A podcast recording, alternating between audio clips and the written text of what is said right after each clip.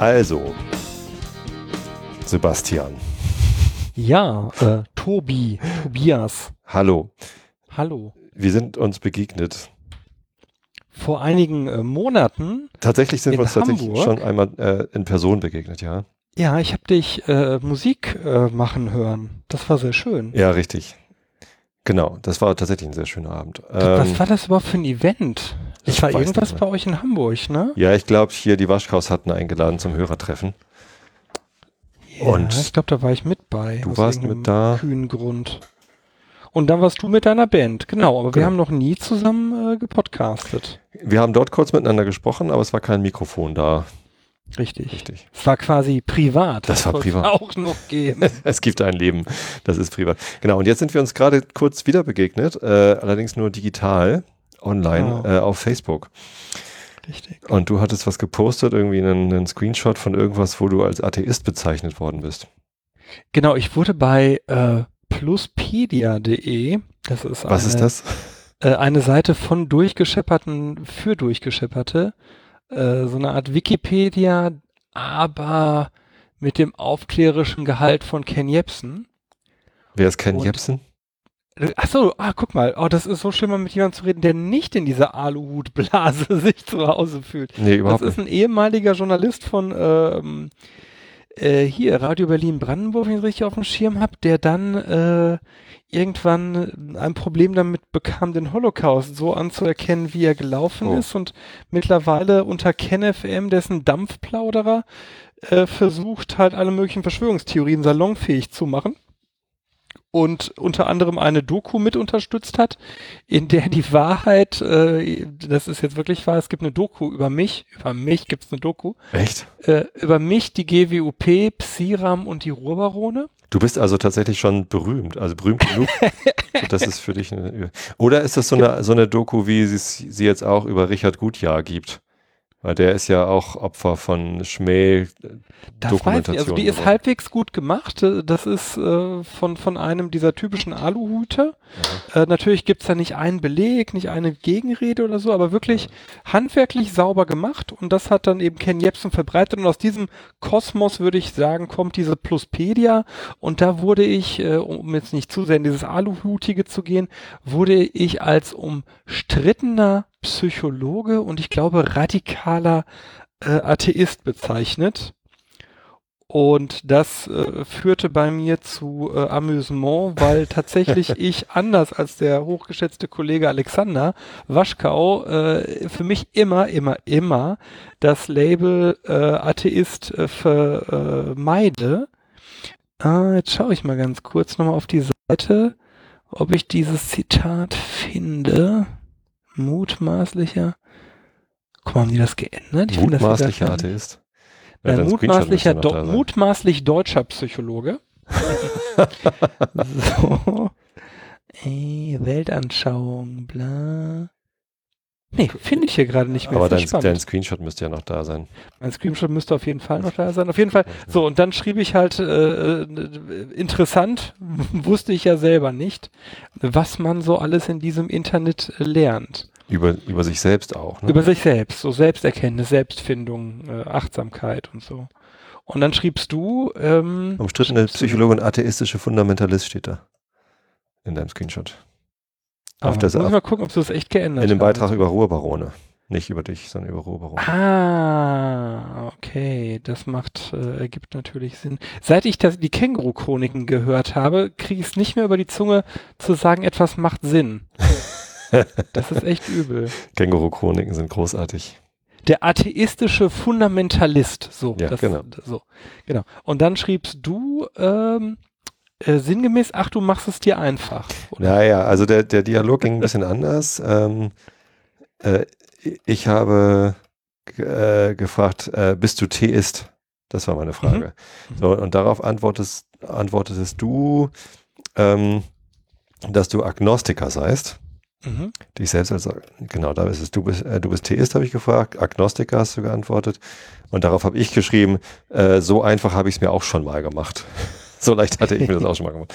So, und dann, äh, dann hattest du vorgeschlagen, diesen Dialog ähm, nicht auf Facebook weiterzuführen. Genau. Und das halte ich, hielt ich für eine gute Idee und andere offenbar auch. Und deswegen sprechen wir jetzt hier. Und zwar ist das hier jetzt äh, eine Co-Produktion Bartoschek Bayer, BB, Doppel B, ähm, ich werde es trifft.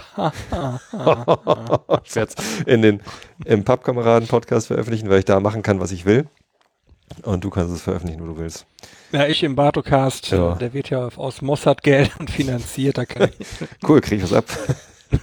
Nein, dafür musst du, das kann ich jetzt hier nicht sagen. meine, meine Seele verkaufen. Oder was auch immer. Oder was auch immer, genau. Ja. ja. ich fand das deswegen spannend, deswegen bin ich auch sofort darauf eingestiegen, weil ich gerüchteweise tatsächlich schon mal gehört habe, dass du ja gläubig sein sollst. Das bin ich. Ich das fand ich ganz spannend. Ich weiß wirklich nicht mehr, wer es mir erzählt hat. Ich weiß nur, dass es nicht Alexander war, weil den habe ich danach mal gefragt, als irgendwer jemand nämlich zu mir meinte, Hast du schon gehört, der Tobi Bayer? der, der, Stand auf Pluspedia. Der ist, der, ist ja, der, der ist ja gläubig. Und ja. ich habe dann, glaube ich, völlig unbeeindruckt gesagt, ja, dann ist der Tobi Bayer halt gläubig. Dann ist das so. so, was, was, was, so, ne? Genau. Ja. Ähm, und dann hieß es nämlich, du wärst, äh, ich, ich gebe das mal so sinngemäß wieder, wie die, äh, der Zuträger es mir sagte, äh, du wärst in irgendeiner freikirchlichen Nummer. Ach. Das ist ja witzig. Also das hätte auch auf Pluspedia stehen können, das ist nämlich komplett falsch. Okay. Ich mache da keinen Hehl draus. Ich habe da auch schon oft im äh, Einschlafen-Podcast davon gesprochen. Das ist immer ein schönes Thema, weil ich da sehr gut abschweifen kann. Ähm, Im Einschlafen-Podcast muss ich ja immer eine Stunde Monolog machen. Mhm. Und da, da geht das immer ganz gut. Ähm, ja, äh, also ich bin gläubig, aber ich glaube nicht an einen Gott. So, ich habe ähm, ich habe auch. Das habe ich jetzt nicht kommen sehen. Ich habe schon äh, viel über meinen Glauben nachgedacht und auch häufig meine Position dem gegenüber ähm, geändert. Und ich glaube auch nicht, dass sie so bleibt, wie sie jetzt ist. Also ich, ich fühle mich nicht, ähm, wie sagt man, erwachsen, angekommen, äh, ausgeformt. Also ich, ähm, ich habe immer noch den Eindruck, dass sich da was tut. Und ähm, mir macht es Spaß, mich äh, mit meinem, mit meiner Spiritualität zu beschäftigen und zu schauen, was eigentlich für mich wichtig ist. Aber wie das finde ich jetzt spannend, weil das habe ich so noch nie gehört. Reden, reden wir jetzt über mich oder reden wir über dich jetzt eigentlich gerade? Über, über uns beide. wir erst, ich. Ach so, okay. Weil ich wie wollte erst mal rausfinden, was bei dir ist. Ja. Können wir gerne machen. Ich bin, äh, wenn ich es mir einfach, wenn ich es mir wirklich einfach machen will, sage ich, ich bin Discordianer, weil ab da hört keiner mehr genau zu, was ich danach noch erzähle. Discordianer ähm, sind diese, diese Verrückten, die irgendwie so eine äh, Spaßreligion oder Religion als Spaß, ähm, wobei es doch ernster ist, äh, zumindest mir, als viele andere immer glauben. Und ähm, das ist so eine äh, Plastik, äh, Plastik-Gedankenspiel-Religion. Ja. Äh, Einerseits, ja. Ist es eine Religion eigentlich? Also würdest du den Diskordianismus als Religion bezeichnen? Anders. Ich habe Leute kennengelernt, die Diskordianismus ernsthaft als ihre Religion ansehen, ja. Mhm. Ähm, äh, Sind das Leute, das die sich selbst auch als Diskordianer bezeichnen ja. würden oder externe? Ja, auf, auf jeden Fall. Aha, okay. Es ist aber kompliziert, weil anders als zum Beispiel bei der Kirche des heiligen Spaghetti, des fliegenden Spaghetti-Monsters, mhm. ist der Diskordianismus nicht komplett ähm, synthetisch, sondern eine Verehrung von Discordia oder Eris, äh, die, die ist ja nach, tatsächlich nachweisbar zu den alten Griechen, den alten Römern. Mhm. Als Göttin des Chaos. Die kommt auch vor, ich habe mir alle Stellen mal durchgelesen in der äh, schwabschen klassischen äh, äh, hier äh, Sagen des Altertums. Ähm, das ist tatsächlich ja auch diejenige, die den Zankapfel äh, den Göttern gibt, der dann zum Trojanischen Tri äh, Krieg führt. Aber die haben sich doch die modernen Discordianer nur ausgesucht, um ihr, ihrer Abneigung gegenüber Religionen Ausdruck zu verleihen. Und genau da gehen die Meinungen, also tatsächlich ist der Transparentismus unglaublich. Darüber streitet ihr euch noch. Genau, darüber ist man sich äh, uneins. Tatsächlich. Äh, aus Prinzip wahrscheinlich. Auch das, auch das. Aber das, das ist immer so ein Nebenschauplatz, den ich eröffne, auch wenn dieses Prinzip Chaos tatsächlich für mich ein wichtiges ist und ich auch nicht ohne Grund mir diesen Zankapfel dann auch hab äh, tätowieren lassen. Mhm. Weil es äh, für mich schon mehr als nur ein, ein reiner äh, Spaß, ein reiner Wochenendgag ist, weil tatsächlich, auch wenn es etwas Synthetisches in großen Teilen ist, sind da trotzdem teilweise sehr tiefe Gedankengänge drinne. Und ich glaube, aber das geht jetzt in eine andere Richtung, als da, wo ich eigentlich hin will. Ich glaube, dass Religion oft genau so entsteht. Dass nämlich jemand gute Gedanken in eine schöne Geschichte kleidet. Mhm. Ja. Wobei, genau, jetzt aber, um deine Frage zu beantworten, äh, ich sehe mich tatsächlich mittlerweile als Agnostiker. Ich war ähm, früher, also ich bin polnisch-katholisch sozialisiert, Mhm. war auch Messdiener, war dann eine Zeit lang tatsächlich so zu Abi, Vor-Abi-Zeiten und kurz auch nach dem Abi sehr äh, katholisch-dogmatisch unterwegs. Auch engagiert, also warst irgendwie Ich war beim Weltjugendtag in, Ja. in ähm, sag mal, in, äh, na, in Rom. Ähm, ich war bei TC, äh, ich glaube, zweimal Ah, cool. dabei. Ähm, TC wollte ich immer den- mal hin. das ist toll. Ja, Aber glaub wobei ich. ich nicht in TC selbst war, sondern TC-Treffen in Paris Ah ja, dabei okay. war. Ne? Hab mir dann auch den Heiligen Geist als Taube tätowieren lassen. Das war mein, mein, nee, Quatsch, falsch, falsch, falsche Reihenfolge. Erst den Erzengel Michael äh, auf meine rechte Wade. Das ist, war mein Krass. erstes Tattoo. Echt, du hast dir den Erzengel Michael auf die rechte. Ja, mit, Krass. mit der ähm, ähm, damals üblichen Schreibweise angeblich von Michael. Hast du, hast du das Tätow hast du die Tätowierung noch oder hast du die entfernen Ja, klar, lassen? Achso, klar. okay. Nein, nein, klar. Äh, weil ich die auch nach wie vor richtig finde. Ich finde, so ein Tattoo entwickelt sich mit dir als Träger. Und ähm, ich, ich hatte damals ein sehr stark, wie ich heute, wie ich irgendwann mal gelernt habe, manichäistisches Weltbild, dualistisch. Habe die Welt so gesehen als äh, eine Art von, von Schachbrett, auf der äh, das Helle gegen das Dunkle kämpft. Hab immer wieder auch Interesse entwickelt am Hinduismus, war eine Zeit lang, das war aber davor, bevor ich in diese Tiefe, ich war auch nicht tiefgläubig nach meinem, Wie kann man denn, aber wie dogmatisch. kann man sich denn für den Hinduismus interessieren, das kann man wenn man so Musik. Ich erzkatholisch ist? Ich hab ganz viel Krishna-Chor gehört, eine Zeit lang, und war mit einem Kollegen dann auch im Tempel in Köln regelmäßig. Mhm.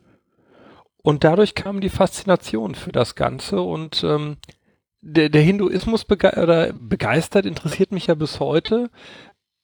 Wobei das im Kern, ich glaube nicht, dass es diese Götter dort gibt. So, das habe ich nie gedacht. Mhm. Aber es sind schöne Geschichten und schöne Geschichten, an denen grundlegende Prinzipien dargestellt werden. Mhm. Und ich kann mit diesem Polo polytheistischen Pantheon ähm, ganz viel anfangen, weil mh, viele Sachen, die der Christ versuchen muss, irgendwie unter diese eine Wesenheit oder über, unter die Dreieinigkeit Gottes zu kriegen, diese Probleme hast du halt nicht im Polytheismus, ne? Mhm. Da gibt's Ja. halt für, für alles Ja, genau. irgendeinen. Ne? Ja, und dann später ging das Ganze so ein bisschen weg von dieser konkreten, persönlichen Gottesvorstellung. Dann habe ich mir den Heiligen Geist als Taube in dieser Klischee-Darstellung aus dem ähm, Mit so einem Ölzweig oder was? äh, Notre Dame. Notre Dame hier, dieses kommt von oben und so mit dem Mhm. Kranz um die Taube drum, habe ich mir dann auf den Rücken auch nochmal machen lassen. Wow. Ähm, die ist jetzt nicht so groß, aber fand ich schon ganz nett. Und irgendwann, ähm, wie heißt es so schön, you know you grow. Ähm, irgendwann merkte ich, kann ich mit dieser einfachen Art von, von Religion nichts mehr anfangen. War das bis dahin noch dieses, ähm, also äh, bei mir würde ich es als, bis ich, bis ich 16 war ungefähr, würde ich es als unreflektiert äh, bezeichnen. Also ich bin auch sehr christlich aufgewachsen. Meine Eltern äh, sind beide ausgebildete Diakone. Ich bin evangelisch aufgewachsen. Ah, okay. Ähm, und äh, meine Mutter hat auch als Diakonin gearbeitet, als ich irgendwie sechs war. Ich habe zwei große Brüder oder irg irgendwann hat sie auf einmal wieder angefangen, dann auf einmal. irgendwann hat sie wieder angefangen zu arbeiten und hat als Gemeindehelferin, Diakonin in der Nachbargemeinde gearbeitet. Und ähm, äh, beide meine Eltern äh, waren sehr gläubig. Mein, mein Vater ist vor elf Jahren gestorben, meine Mutter ist immer noch äh, sehr gläubig. Ähm, und so bin ich aufgewachsen. Und äh, das war halt für mich völlig normal. Ich, und ich habe es halt unreflektiert übernommen. Und dadurch, dass meine Mutter in der Kirche gearbeitet hat, bin ich da auch immer mit hingegangen. Also ich bin halt von Anfang an mein ganzes Leben immer mit in die Kirche, habe da Jugendgruppen gemacht. Ich bin äh, mit 13 auf meinem ersten Jugendgruppenleiterlehrgang gewesen von der Kirche aus. Ähm, hab äh, in der Jugendgruppe meine jetzige Frau auch kennengelernt. Äh, wir waren äh, viele, viele Jahre über diese Gruppe befreundet. Also auch nachdem wir nicht mehr in dieser Gruppe waren. Und das war immer Ankerpunkt für mich, äh, die Kirche. Meine Mutter hat mich, äh, als ich dann Gitarre spielen konnte, mit in die Kirche genommen, damit ich dort Gitarre spiele. Und äh, ich bin, seit ich äh, 14 war, glaube ich, oder 15, und nee, warte mal, ähm, der äh, evangelische Kirchentag 1981 in Hamburg war der erste, den ich irgendwie noch, an den ich mich erinnern kann. Da war ich sieben. Und seit 1989 war ich dann regelmäßig auf jedem deutschen evangelischen Kirchentag bis 2005 oder so. Das heißt, ähm, die, die, äh, und also später, also jeder Kirchentag war anders für mich. Jeden Kirchentag ja. habe ich anders erfahren. Aber bis ich 16 war, war, war das so dieses unreflektierte Glauben. War das äh, bei dir auch noch, als du die Taube tätowiert hast? Oder äh, hast du da auch schon dich mehr mit dem Glauben auseinandergesetzt? Also bevor ich mir den Michael gemacht habe, habe ich tatsächlich mich viel damit auseinandergesetzt. Okay. Äh, so.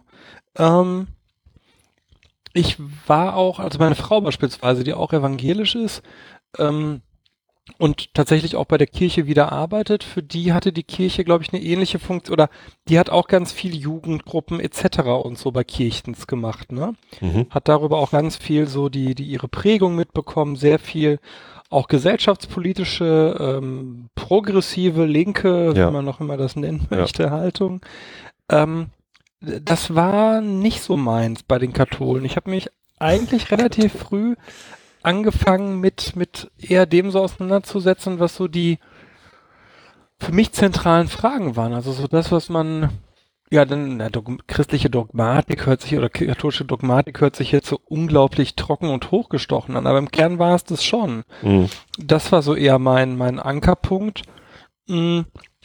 Und vor allem auch so eine Auseinandersetzung mit dem, von dem meine Mutter als polnische Katholikin immer behauptet hat, das ist äh, katholischer Glaube, wo ich immer dachte, das kann ja nicht so richtig sein. Also polnische Volksglaubensvorstellungen und so, ne? Mhm. Ähm, und dann habe ich irgendwann gereilt, nee, das ist halt nicht so. Und das ist ähm, eigentlich so, entweder du, du, wie ich, vielleicht ist immer bei der katholischen Kirche mit einem Taubenzüchterverein. Mhm. Und mir wurde halt irgendwann klar, was die Satzung ist. Und ja. die Satzung ist halt, wenn du in diesem Taubenzüchterverein bist, äh, kannst du ja nicht Hunde züchten. Ja. So, das sage ich bis heute meiner Mutter, wenn sie dann anfängt mir zu erzählen, was angeblich katholisch ist, so, und ich dann sage, nein, es ist nicht. Das ist, was du für dich daraus machst. Ja.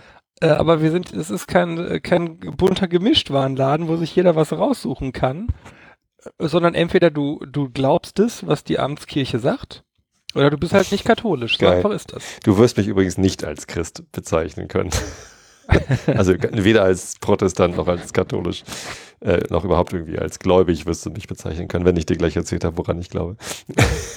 naja, auf jeden Fall äh, habe ich dann irgendwann für mich festgestellt, ähm, das Ganze ist, mh, mm, das kann es nicht sein. Ich habe dann irgendwann, ähm, ich weiß gar nicht, ich, ich glaube, es gab keinen Einzelpunkt, wo ich jetzt vom Glauben abgefallen wäre oder so. Ähm, es war eher so ein Prozess, dass ich merkte, wie soll ich das umschreiben?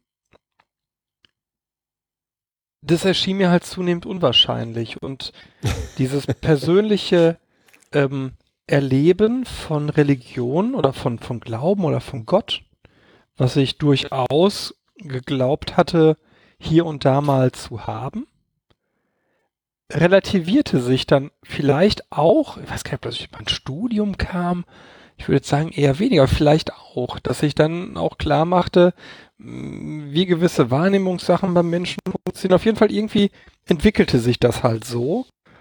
Und ich kam aber nie an den Punkt für mich, wo ich gesagt habe, ich habe dann ja auch angefangen für, für humanistische Medien zu schreiben und so und damit wurde man automatisch dann ja als, als Atheist angenommen. So. Was ähm, ja auch Quatsch ist, oder? Total, total. Und äh, irgendwann waren dann die Leute überrascht, als ich dann sagte, nee, das kann ich nicht sagen. Ich kann nicht sagen, es gibt keinen Gott. So. Ich kann sagen, Gott spielt für mein Leben in den Handlungen, die ich ausführe, soweit ich mir ihrer Motive bewusst sein kann, keine Rolle. Mhm. Und deswegen nennst du dich Agnostiker. Und deswegen nenne ich mich Agnostiker, weil ich mhm. sage, es, es kann sein, dass es eine, oder anders, ich glaube, wenn es einen Gott gibt, oder dann ist es in Realitas eine Wesenheit, die in ihrem, die eine andere Qualität hat, als wir Menschen das haben. Ob diese Wesenheit überhaupt ein vergleichbares Bewusstsein zu unserem hat, weiß ich nicht. Ich äh, habe da auch noch mal viel letztes Jahr drüber nachgedacht, als ich Solaris das erste Mal äh, komplett äh, mir noch mal reingezogen habe. Was ist Solaris? Solaris ist ein, ein, ein Science-Fiction-Roman von Stanisław Lem, ah, okay. äh, in dem eigentlich eine ganz schöne Geschichte, weil dann wird klar, was ich meine.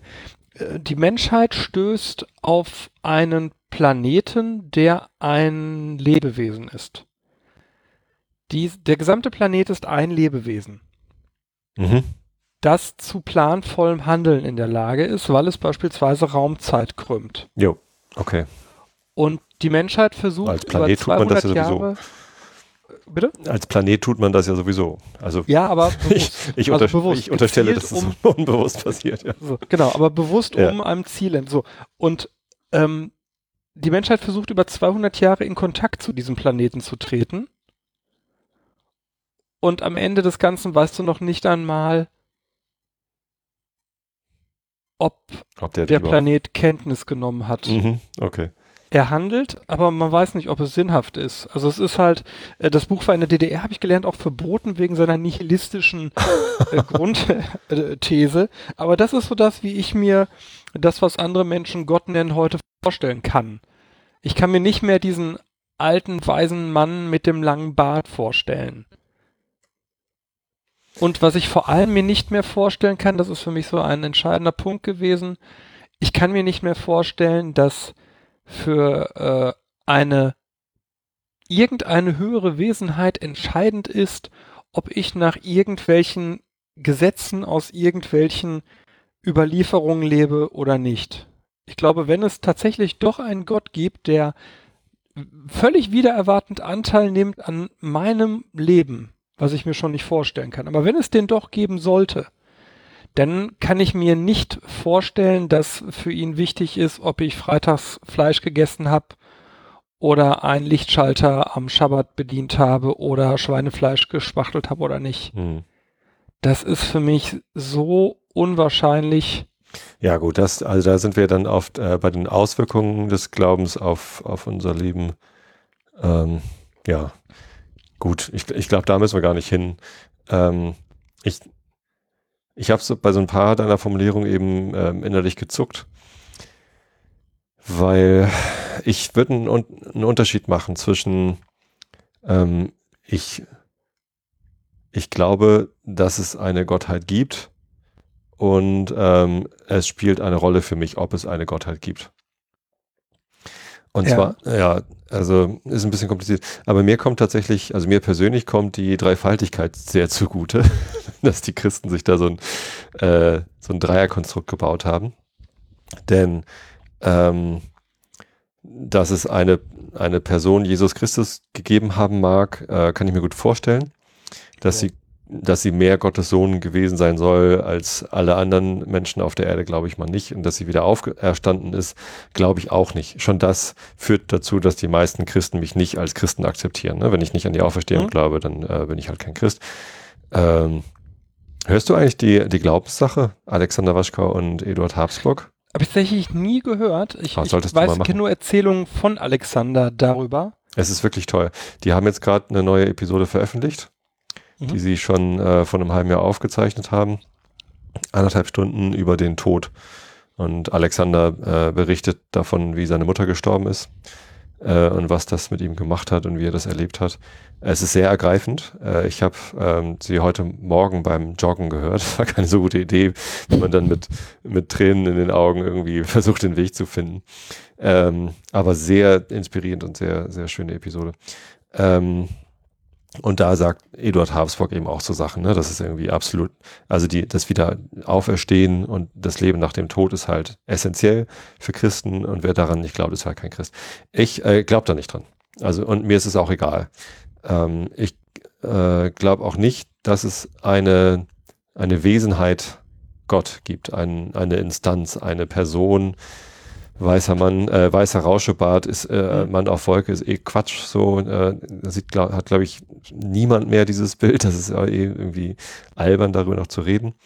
Ähm, das glaube ich nicht, dass das niemand hat. Ich glaube, dass das niemand hier bei uns hat. Ich glaube, dass du woanders vielleicht ähm, mag sein. Aber also wenn du nach Südamerika gehst, nach Afrika gehst, äh, dass du da in gläubigen Bereichen doch noch dieses Bild äh, vorherrschen. Aber wie Das ist ja, also hier wird es ja nur als Überspitzung äh, benutzt, aber ich äh, glaube halt nicht, dass es einen Gott gibt, der als Person außerhalb von mir selbst existiert. Wenn ich zu ihm bete, ist es jemand anders, äh, äh, etwas anderes, was das Gebet hört und dann etwas anderes, was etwas tut, worauf ich keinen Einfluss habe. Weißt du, so eine Art von, von Wesenheit, von, von, von mir getrennter Existenz, ähm, daran glaube ich halt einfach nicht. Äh, woran ich glaube, ist der Heilige Geist. Also das ist etwas, womit ich mich äh, zurechtfinden kann. Äh, vielleicht äh, wurde deshalb vermutet, dass ich irgendwie zu den Pfingstlern gehöre oder zu irgendeiner Freikirche. Äh, bei denen ist das, glaube ich, so, aber äh, da war ich nie, da fühle ich mich nicht zugehörig, das ist irgendwie völliger Quatsch. Ähm, der Heilige Geist als eine Kraft, die äh, nicht personifiziert wirkt, und zwar durch uns, denn was Pfingsten passiert ist ja, ist ja, dass der Heilige Geist in die Jünger Jesu gefahren sind, äh, ist und äh, diese dazu bewegt hat, äh, Dinge zu tun, ne, rauszugehen und zu predigen und irgendwie von der Liebe Jesu und von der Liebe Gottes zu reden. Ähm, Zungen zu sprechen, Wunder zu tätigen, was man so macht. Ja, Wunder tätigen.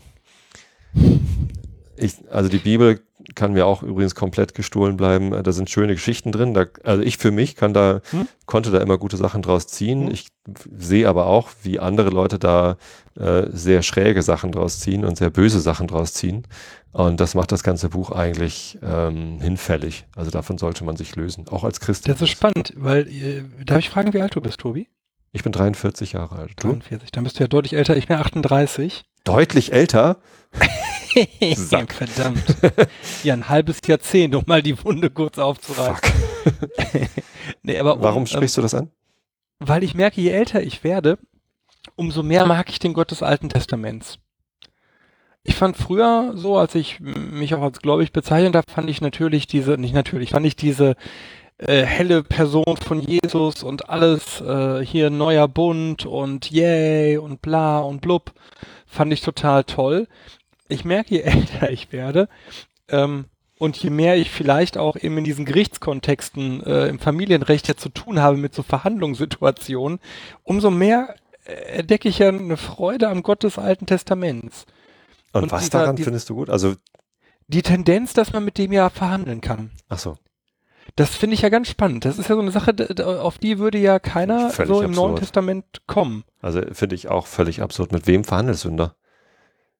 Ja, ich ja nicht, aber so. es gibt doch diese, diese Nummer hier mit, mit äh, Hiob, hm. ne, der dann sagte, ja, hier, ähm, dann töte doch nicht die ganze Stadt, äh, nicht Hiob, doch Hiob, sondern dann töte doch, äh, Quatsch, Hiob, Noah. Lot, Lot, Lot War das nicht Noah? Der im Wal saß und dann irgendwie das nicht war wollte? Jona. Das war Jona. Nee, Noah war mit der mit dem mit Schiff. Okay. Stimmt, Jona meine ich. Genau, genau. Ja, das ist ja genau, das meine ich ja. Jona die Nummer, ne, wo dann sagt, ja, dann äh, töten wir doch nur die und die, äh, wenn ich doch einen Gerechten finde. Okay, wenn du einen Gerechten findest, dann so und so. Ja, aber pass auf, was, da, ich, ich mag das, weil dann, da scheint für mich viel, ich weiß, dass das nicht Gott ist, aber da scheint für mich total durch, die Bedürfnisse, die die Menschen damals mhm. gehabt mhm. haben und das, was sie für normal fanden. Und das war halt dieses, ähm, egal wie hoch jemand da über dir ist, äh, mit dem kann ich ja irgendwie verhandeln.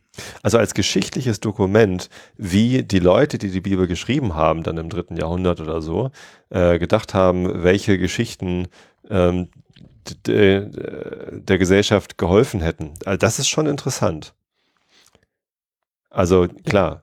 Ne, also wenn aber man jetzt mal der Heilige Geist, aber wenn du jetzt sagst, der Heilige Geist, ähm, ist das jetzt für dich nur eine Metapher oder ja, meinst du das natürlich. im christlichen Rahmen? Also ich, ähm, ich bin halt, wie gesagt, christlich aufgewachsen und das hat mich geprägt. Und äh, deswegen nenne ich mich Christ. Wenn ich anders aufgewachsen wäre, hätte ich zum selben Ergebnis kommen können und würde mich jetzt anders nennen. Das ist also für mich nur äh, aus meiner eigenen Geschichte, dass ich mich Christ nenne. Äh, und der Heilige Geist äh, ist auch nicht der aus der Bibel, sondern äh, der Heilige Geist passt halt, weil er eine Kraft ist, die nicht personifiziert ist, äh, die die Menschen dazu bringt, äh, Dinge zu tun. So, und was ja auch viel in der Bibel vorkommt äh, und im christlichen Glauben vorkommt, ist die Liebe. Die Liebe, äh, Gott ist die Liebe und bla bla bla. Ähm, und, und für mich ist es halt genau die Liebe, die uns dazu bringt, Dinge zu tun, die wir uns nicht so richtig erklären können, äh, die eine unglaubliche Kraft hat und mit der wir Dinge bewegen können, äh, die wir anders halt nicht bewegen können. So, und, und die Liebe, das, das ist das, woran ich glaube. Und ich kann sie den Heiligen Geist nennen äh, ohne dass ich mich dabei schlecht fühle. Äh, ich kann aber auch, also das, das ist ja eigentlich völlig egal, wie ich sie nenne.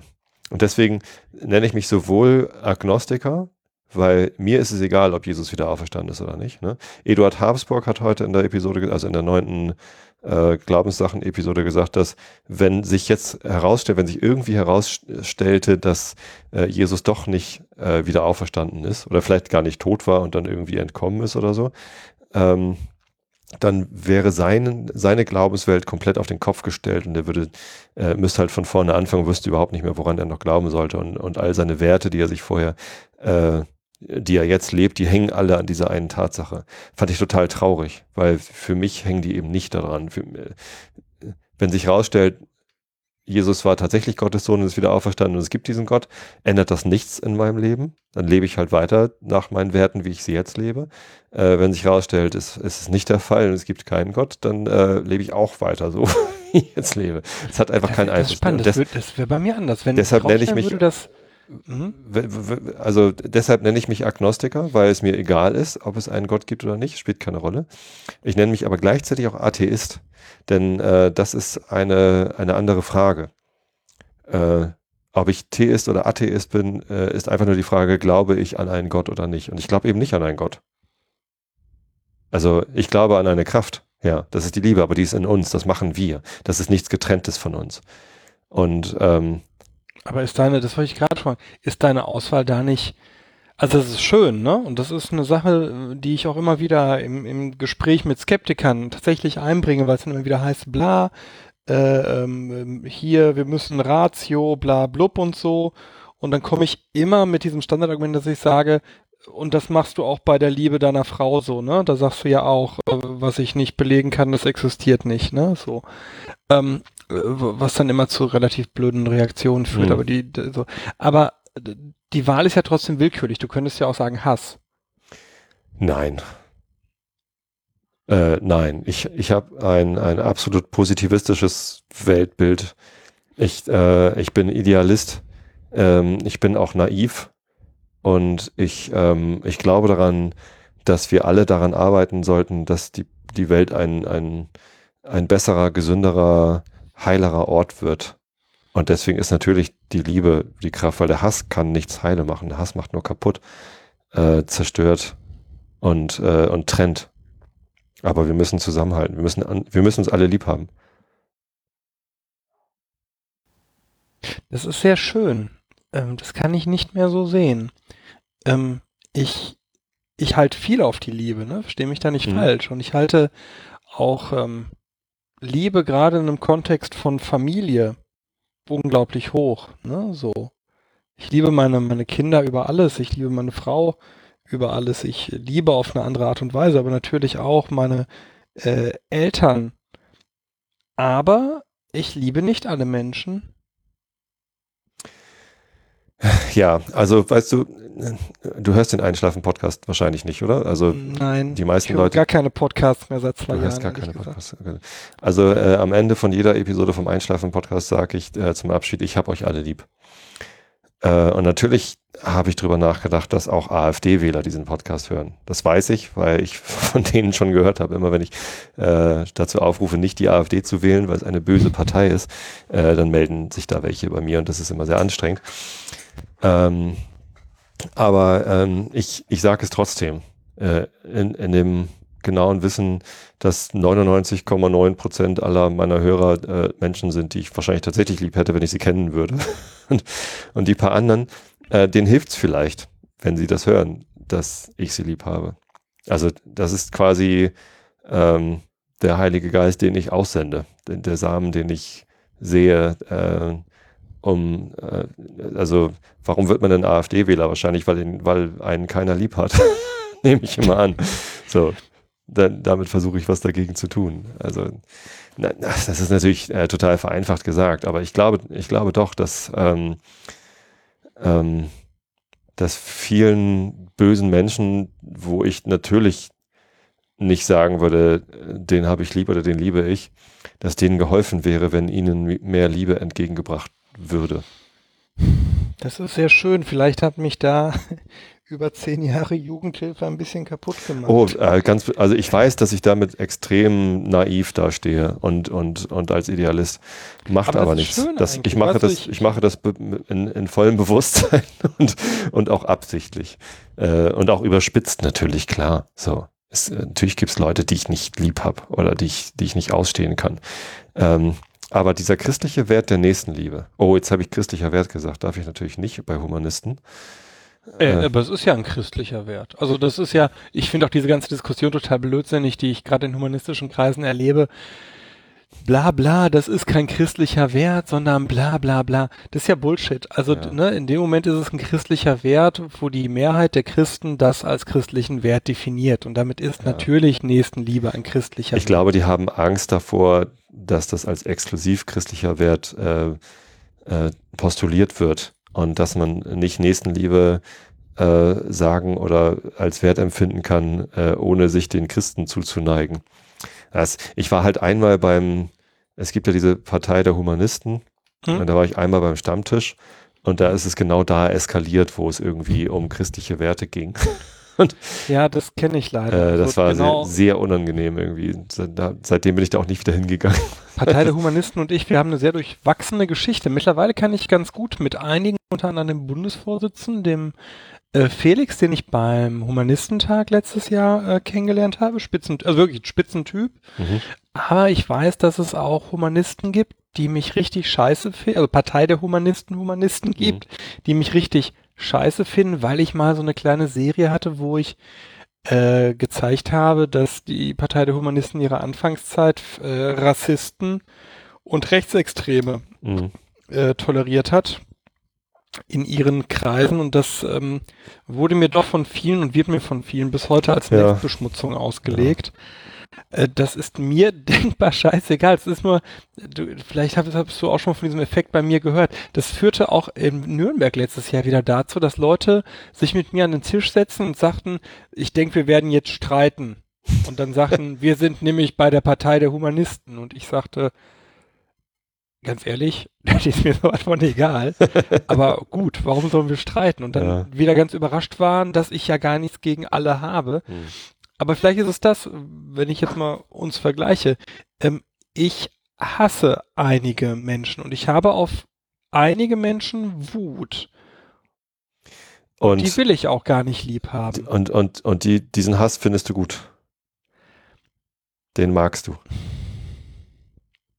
Ich halte ihn, ich glaube, das ist keine Kategorie, die ich anlege. Ich halte ihn für menschlich und Ja. für sinnvoll. Klar. Also da, da sind wir sofort d'accord. So, aber die Frage ist, ähm, Wenn ich mich entscheiden könnte für mehr Hass oder mehr Liebe in der Welt, würde auch ich natürlich nicht nachdenken, sondern mich immer für mehr Liebe und entscheiden. ja, das ist Klar. gut. Aber, Aber das, das tut ja jeder, weißt du? Ich, jeder Mensch, also ich habe ja auch viele Straftäter kennengelernt. Jeder glaubt ja, oder nicht jeder, ne, wir müssen Psychopathen da ausklammern, bla. Mhm. Äh, aber fast jeder Verbrecher, Kriminelle begeht ja das Unrecht im Glauben guter Absicht. Mhm. Deswegen ist das ist das so? für mich. Habe ich mich noch nicht mit beschäftigt. Ich, äh, ich, ich, Ich hatte letztes Jahr einen Fall, da hat eine Mutter über Jahre ihre Tochter de facto sexuell missbraucht. Das hat die aber nur aus ihrer Sicht gemacht, weil sie gucken wollte, dass niemand unten bei ihrer Tochter dran war. ach so. Ah, Weißt du? ah. Gut. Ich habe Ähm, den, den, den, jetzt, einen anderen Fall habe ich jetzt, da ist ein, ein Pädophiler. Aus seiner Sicht äh, hat er den Kindern kein Unrecht getan, sondern er hat seine sexuelle Präferenz und die Kinder wollten da eigentlich mitmachen und besser er macht das mit ihnen als jemand, der denen wehtut. also bei deinem Job ist irgendwie völlig klar, dass du ein anderes Weltbild hast als alle anderen, die nicht diesen Job haben. Stelle ich gerade fest.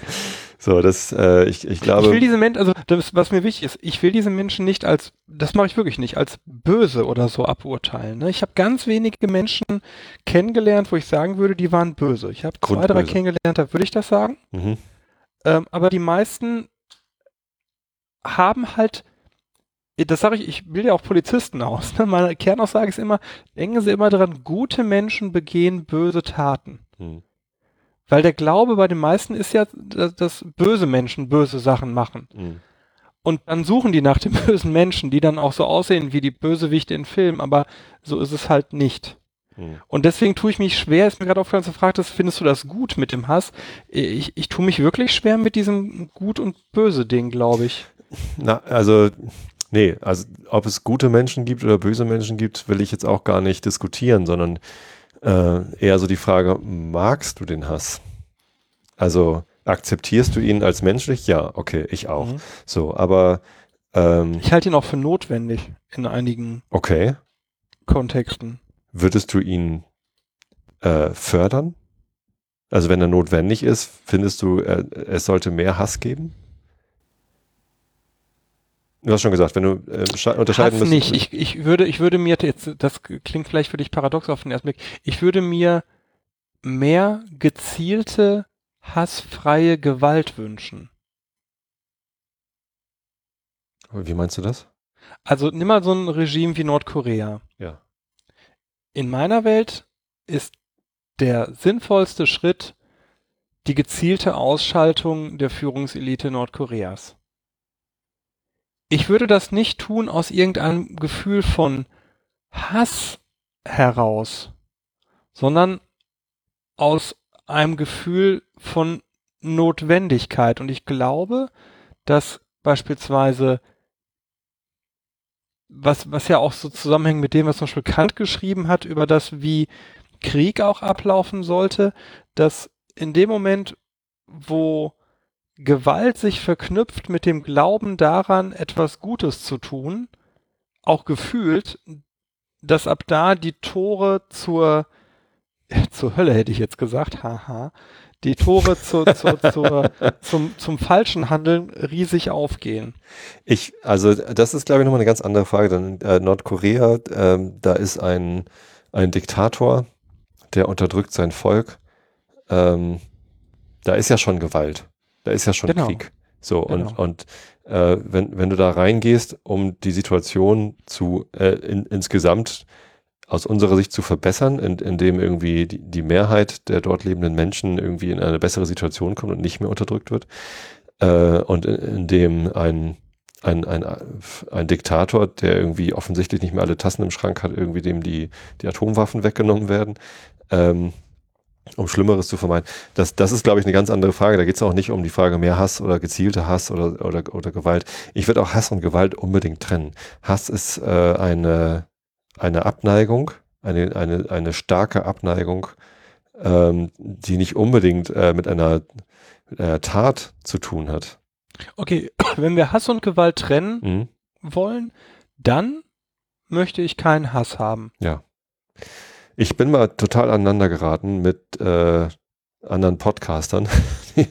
äh, der Millanton, das ist ein äh, FC St. Pauli Podcast und ich bin ja äh, Fan und Mitglied beim FC St. Pauli. Ja, ich Ähm. bin Mitglied und Fan von Schalke. Ja, Ja, hätten wir das. Ich, ich interessiere mich nicht für die erste Liga, aus Gründen. ich weiß, ich weiß nicht mal, wie, wie Schalke gerade ist. Schalke ist erste Liga, ne? Ja. Das, das weiß Schalke ich. ist dieses Jahr sehr weit oben. Das und, weiß ich, äh, weil, weil sie nicht in der zweiten Liga sind und in der dritten sind sie bestimmt nicht. ja, aber. Nee, ja, ich weiß es okay, nicht. wir kommen ab. Lang, ja, andere, langes komm, anderes Thema. Egal. Ich glaube, wir werden beide sagen, dass Profifußball in den letzten Jahren scheiße geworden ist. Och. Aber das ist Ich gehe doch nicht wegen des Fußballs dahin. Dann wäre ich woanders. Gut. Ähm, also, Melanton. Und ähm, die haben eine, eine sehr hohe Toleranz gegenüber den Ultras, die äh, in meinen Augen öfter mal über die Stränge schlagen äh, mit ihren Aktionen und eben auch Gewalt anwenden. Und ähm, die, das, die Ultras sind halt eher jüngere Leute äh, und deswegen kann ich auch die Toleranz gegen, denen gegenüber verstehen. Aber äh, in, ihrer, in ihren Sendungen haben sie häufiger mal ähm, den Hass gegenüber anderen äh, und da, da geht es dann vor allem natürlich um Nazis, ne? Hass gegenüber Nazis. Ähm, manchmal allerdings dann auch verallgemeinert Hass gegenüber Vereinen, die äh, in ihren Fanstrukturen äh, Nazis tolerieren oder Fanstrukturen, die Nazis tolerieren und Nazis machen lassen. Ähm, und äh, dann in, in, dem Podcast wurde halt dann äh, mehrfach gesagt, dass, äh, dass es ja auch ein bisschen mehr Hass sein dürfte. Und ähm, da bin ich halt mehrfach irgendwie äh, gegen angegangen, habe gesagt so nein, übrigens nicht so. Also äh, wir brauchen nicht mehr Hass, wir brauchen weniger Hass. Und ich habe sogar einmal äh, den Begriff Hassprediger benutzt, woraufhin ich von von vielen aus dieser Szene geblockt worden bin. ähm, weil, Aber ich, das ist weil ja, ich so böse bin. Das ist ja, das ist ja äh, aus meiner Sicht albern. Ich meine, ich, ich äh, rufe auch so Sachen mit wie Tod und Hass dem BVB und und pflege das auch vor jedem Lokalderby. Nee, mache ich nicht. Also bei uns gibt es natürlich nee, irgendwie das, aber, We Hate the Volkspark Bastards irgendwie in unseren Liedern und das singe ich nicht mit. Mache ich nicht. Das ist ja auch völlig legitim, aber ich kann jetzt nur für mich jetzt sagen, ich, deswegen finde ich diese Aussage, die die da getätigt haben, wir brauchen mehr Hass, äh, die finde ich ja albern, denn ähm, ist ja auch albern, die meinen das ja auch nicht ernst, aber die, die, die merken halt nicht, was sie damit tun. Denn die haben ja nicht nur reflektierte Hörer wie mich, sondern die haben auch unreflektiertere Hörer, äh, wie die Ultras zum Beispiel. Und wenn die dann hören, ja, mehr Hass, und, äh, dann machen die halt auch mehr Gewalt draus, womöglich. Ähm, und ähm, es hat halt schon Tote gegeben bei, bei Fan-Auseinandersetzungen. Und gerade wir in Hamburg sollten das wissen. Da ist ein Werder Bremen-Fan gestorben, äh, als, er, als er von HSV-Fans verprügelt worden ist.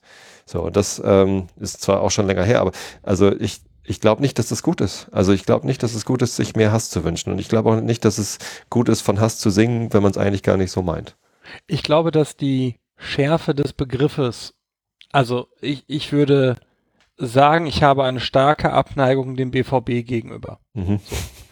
Und ich habe eine im Grundsatz der Stadionsituation eine starke Abneigung auch dem BVB-Anhänger gegenüber. Jetzt bin ich äh, seit einigen Jahren enger mit dem Mark Quambusch äh, verknüpft, da der ja mein Manager ist und der äh, ja beim BVB relativ weit vorne auch ist in so Fannummern und so. Ähm, ich, ja, ich glaube, das Ding ist, mit, mit 16, 17 siehst du das halt anders als mit 37, 38. Ja, unbedingt. Oder du solltest es anders sehen, sonst ja. hast du ja, finde ich, irgendwo den Anschluss verpasst. Klar, aber wir, wir äh, um die 40-Jährigen ähm, können äh, entweder die 17-Jährigen anfeuern zu mehr Hass, mehr Gewalt oder wir können ihnen spiegeln so, ja, übrigens, später relativiert sich das alles, also entspannt euch mal. Äh, und schlagt vor allem nicht über die Stränge.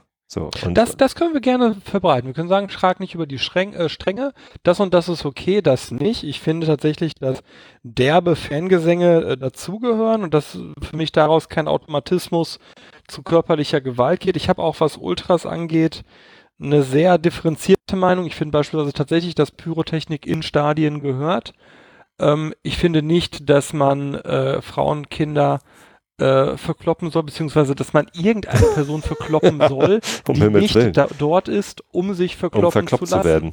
klar. Also wenn sich äh, zwei, zwei, zwei Ultragruppierungen treffen, verabredet, um sich gegenseitig aufs Maul zu geben. Das ist mir sowas von egal. So, dann sollen die das tun. Dann bin ich auch nicht dafür, dass, dass man als Starter genau hinschauen muss. Sollen die machen. Ist Ja, mir, ist mir wirklich klar. völlig Latte. Solange die das So. gut unterscheiden können. Ne? Also, Genau. Und das Problem, was ich halt sehe, da komme ich dann wieder auf meinen Job dann doch wieder zurück. Übrigens, so sehr wie ich das selten in einem Podcast tue, aber äh, da fallen natürlich Hemmschwellen in den letzten Jahren weg. Das ist halt eine Sache, die sich doch äh, verändert hat, äh, wann man beispielsweise auch in so einer Schlägerei aufhört, mit welchen Mitteln man da äh, kämpft. Ich war da nie mit bei, ich habe sowas nur mal aus näherer Nähe mit beobachten können, wie glaube ich jeder Stadiongänger mal. Aber es, da, da hat sich schon was geändert und ich finde, dass die deutsche Fußballliga eigentlich alles unterstützt hat, damit es nur noch schlimmer wird. So, äh, aber das ist eine andere Thema. Aber genau, Ja. wir waren beim Thema Hass. ja, Also genau. nein, Hass ist kein Gefühl. Aber das ist ja immer so. All diese negativen Äh, Gefühle. Hass ist kein wird ja Gefühl? Niemand, dass man fördern sollte, wolltest du eigentlich sagen. genau, das wird aber niemand bejahen. Also niemand wird ja sagen, wir brauchen mehr Hass. Äh, doch, ja. Ernsthaft. Das gibt es. Ja, aber nicht ernsthaft. Das ist so ein, so ein Gelaber dann, oder? Ich weiß es nicht. Also, ich weiß es wirklich nicht. Wie auch immer, äh, sei es drum. Ähm, wir redeten ja drüber, ähm, ob was Agnostizismus ist, Genau. was Theismus und Atheismus ist. Also äh, äh, funktioniert das für dich, dass ich sage, ich bin Agnostiker und Atheist und Christ? Ich ähm, habe, ich, ich glaube, da werde ich noch ein paar Tage denken müssen. Äh, so wie du es erstmal dargestellt hast, ich habe das Gefühl, irgendwas ist schräg, aber ich kann es nicht genau benennen. Kein Wunder. Vor allem bringt es mich ja in die Situation, dass ich äh, beim, bei den Humanisten, also bei der Partei der Humanisten, äh, übrigens an dem Abend habe ich es gar nicht gesagt, ich habe es dann nur der Vorsitzenden der Partei der Humanisten von Hamburg äh, hinterher per Facebook geschrieben, dass ich mich da sehr unwohl gefühlt habe, weil ich Christ bin. Mhm. Also da, da nenne ich mich, bei den, bei den Humanisten nenne ich mich Christ und in der Kirche nenne ich mich aber Atheist. Also ich habe letztens überlegt, ob ich hier für den Kirchenvorstand kandidieren sollte, mit einem Plakat, wo drauf steht, warum nicht mal ein Atheist. Ähm, das wäre sicherlich das wär lustig. geil. Ja, ich, es ist natürlich dann auch, äh, ich, ich kann es ja auch andersrum machen. nicht bei den, in der Kirche einen Christ nennen und bei den, äh, bei den Humanisten sagen, dass ich Atheist bin, dann hätte ich es leichter. Äh, aber darum geht es mir ja gar nicht. Äh, Da klingst du aber ähnlich so wie ich. Das ist so dieses, äh, man setzt sich zwischen die Stühle und zwar genau andersrum. Man könnte es ja einfacher haben. Man könnte Ich es könnte ja bei den Deutschen sagen, ich bin ein guter Deutscher und bei Polen sagen, ich bin ein guter Pole. Was mache ich? Das Gegenteil. ja, Das heißt, du hast ja scheinbar dabei auch, bist du beides. Ja. Ja. Und man kehrt aber immer, finde ich, die Seite raus, die in dem Moment mehr reibt. Weil es, glaube ich, den größeren Effekt hat, natürlich. Also das ist Effekthascherei. Ähm, und äh, aber auch legitim, finde ich. Also ich, äh, ich möchte ja gerne, dass die Partei der Humanisten äh, ein bisschen mal entspannter wird äh, und ihr, ihr Parteiprogramm ernster meint. Weil da steht ja drin, dass äh, Religion oder Religiosität im Privaten okay ist. So, aber ist es ja offenbar nicht. Also ich, hab, ich bin da auf Christenhasser gestoßen. Äh, ich habe mich da nicht willkommen gefühlt. Ähm, und, und da möchte ich dann gegen vorgehen. Also wenn die, wenn die Partei der Humanisten eine wäre, wo ich wirklich sagen kann, ja, hier als Christ, ich mache mit ähm, und ich, ich stehe zu eurem Parteiprogramm äh, und bin für Säkularisierung und äh, möchte gerne christliche Kindertagesstätten, in der zum Beispiel äh, meine Frau arbeitet, durch, durch staatliche ersetzen. Klar, so, ähm, lass uns dran arbeiten. Aber geht nicht, weil die halt Christen hassen. So, Mhm. äh, genauso würde ich gerne, und ich glaube, in der, in der Kirche ecke ich damit gar nicht so sehr an. Mein, mein Patenonkel, Weil Ja. es größer, weil das System aber größer ist. Ja, und die sind auch- Gruppe, die sind- umso wichtiger ist, dass man den Regeln der Gruppe folgt. die, die, also mein, äh, mein Patenonkel war auch im Kirchenvorstand einer evangelischen Kirche in Ulm und äh, der hat auch das Glaubensbekenntnis nicht mitgesprochen, weil er es nicht ernst gemeint hätte. So, man, ich Weil das, entschuldige, dass ich das so sage, aber es ist dann für mich wieder sehr protestantisch. Das ist der Punkt, an dem meine Frau ab und zu mich einfach mit dem Kopf, glaube ich, gegen die Wand knallen würde, wenn ich sage, am Ende des Tages sind mir dann doch die Katholen lieber, weil das nicht so, also das Evangelische hat für mich ganz viel so Beliebiges. Oder? Dann guckst Mhm. du irgendwie so, und dann, Gott wird das schon irgendwie alles okay finden. Ja, dann brauche ich halt auch Gott eigentlich nicht. Richtig. So. Ich brauche ihn nicht. ja, aber Offensichtlich. weißt du, das ist, ich, ich finde die Diskussion mit, ich persönlich, mit ähm, Katholiken meist fruchtbarer als mit Evangelien. Ist einfacher. Du weißt ja, wo sie Nee, stehen. einfacher ist es eigentlich mit Evangelien, weil du sagen kannst, ja, jeder hat halt irgendwie recht. Und dann kommst du aber halt nicht weiter. Nee, die Diskussion ist mit Katholiken einfacher, weil die, äh, weil weil du weißt, wo die stehen. Andererseits Genau. ähm, machen Katholiken sich das ja auch einfach, indem sie sagen, äh, ist halt so wie der Papst sagt und, und Petrus hatte recht und fertig ist die Kiste. Ja, wobei es natürlich schwierig ist, das wirklich zu glauben und nicht nur zu behaupten, dass man es glaubt. Ja, es ist ja aber ich egal, ob man es nur behauptet oder wirklich glaubt, weil äh, paar Vater Unser, paar Ave Maria, nee, wie heißen die Dinger und, und äh, irgendwas in die Kasse werfen und schon äh, hast du wieder ein paar hundert Jahre weniger Fegefeuer. Das ist doch einfach. Ich habe einen Generalablass mitgemacht, tatsächlich in Rom. Die, ähm, die CSU hat ja äh, in ihrem Namen äh, das Oh, jetzt wirst du Christliche. ausfallend. Hm? Jetzt wirst du aber ausfallend. Also, Jetzt kommt's ganz Das, das ist ja eine sehr katholische, Moment mal, das ist ja eine sehr katholische Partei. Ähm, und eine Partei, in der viele Katholiken sind. Vielleicht können wir das so sagen. Ob die CSU jetzt katholisch ist, da mache ich mal ein Fragezeichen. Ja, weiß ich auch nicht. Aber also, das kommt mir immer so einfach vor, dass sie dann irgendwie sich hinstellen und grinsen und sagen so, ja, hier ist halt so, aber äh, Obergrenze für Asylsuchende brauchen wir auch. Die CSU ist auch einfach, aber auch das ist ein anderes Thema. Also das glaube ich tatsächlich. Ich glaube, wenn du CSU-Politiker bist und das meinst, was du sagst, dann bist du eigentlich echt glücklich deines Lebens. Mhm. Dann ist alles entspannt. Es ist halt nicht so, wie es wirklich draußen ist, aber so vom, vom Standpunkt Psychohygiene ist, glaube ich, ein CSU-Politiker ganz weit vorne. Ja.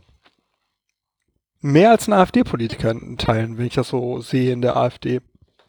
Äh, Die sind ja nicht so selbstzufrieden. ich, ich würde, ich würde einen Teufel tun und irgendeine, also für mich, äh, eine Aussage darüber treffen, wie AfD-Politiker tatsächlich ticken. Das sind, das sind für mich tatsächlich einfach nur böse Menschen. Die, also die, die, die tun nur Böses. Äh, die, äh, nee, don't get me started. Ich, also da, Okay. da weiß ich auch nicht, äh, ob ich denen irgendeine Art von, von äh, Religiosität, Spiritualität. Aber wa- was ich in jedem Fall, was wir auch festhalten können, Ja. die haben mehr Angst als der CSU-Politiker.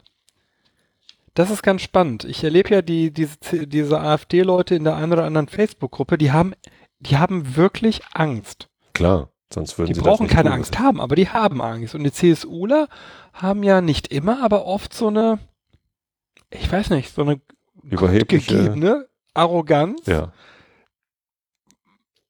Selbstsicherheit. Ja. Das ist schon, aber genau, wir kommen aber wieder weg. Also wir waren bei, bei Hass und du sagtest, Liebe Mhm. ist für dich, kann man sagen, das Göttliche? Nein, das hast du nicht gesagt. Nee, ähm, das göttliche, ähm, äh, die göttliche Kraft könnte man sagen. Ähm, Aber dann hat das Göttliche oder die göttliche Kraft kein eigenes Bewusstsein. nee, richtig. Sonst wäre es ja wieder eine Instanz, etwas außerhalb von mir selbst. Ähm, ich, ich glaube nicht, dass es einen, einen Gott gibt. Nee. So, und deswegen äh, ist der Name göttlich vielleicht auch nicht ganz richtig. Sondern Aber wie kannst du denn, weil Geist- mich geistig. so und, ich, und ich glaube daran. Also das ist halt äh, für mich noch ganz wichtig zu sagen, das ist mein Glaube. Es ist keine, kein Wissen, es ist keine Wissenschaft. Ich weiß, Moment, dass, welcher dass, Teil ist jetzt der Glaube? Das, das ist dass, eine dass, es, göttliche dass Kraft. es Liebe gibt, dass es eine Kraft gibt, äh, die uns dazu bringt, äh, Dinge besser zu machen, äh, die es wert ist, zu unterstützen und zu verbreiten. Ähm, und Aber ist das für dich mehr als dieses intersubjektive Gefühl? Ist es eine, eine Entität? Ist es Liebe? Eine, eine, ist keine Ja. Entität. Liebe ist äh, vor allem eine, äh, äh, eine Tätigkeit, eine, eine Zuwendung äh, und ein, eine, eine wohlwollende Ausrichtung deines Lebens.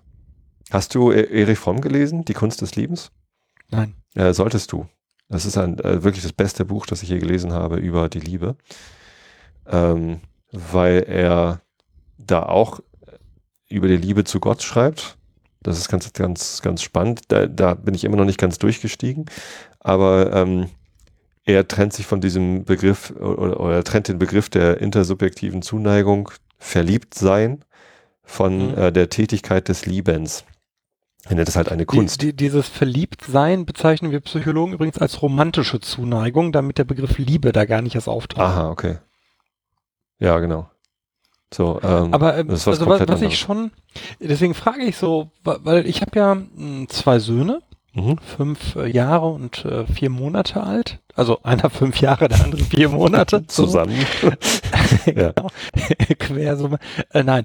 Ähm, und ich habe durch meine Jungs eine völlig andere Qualität von Liebe mhm.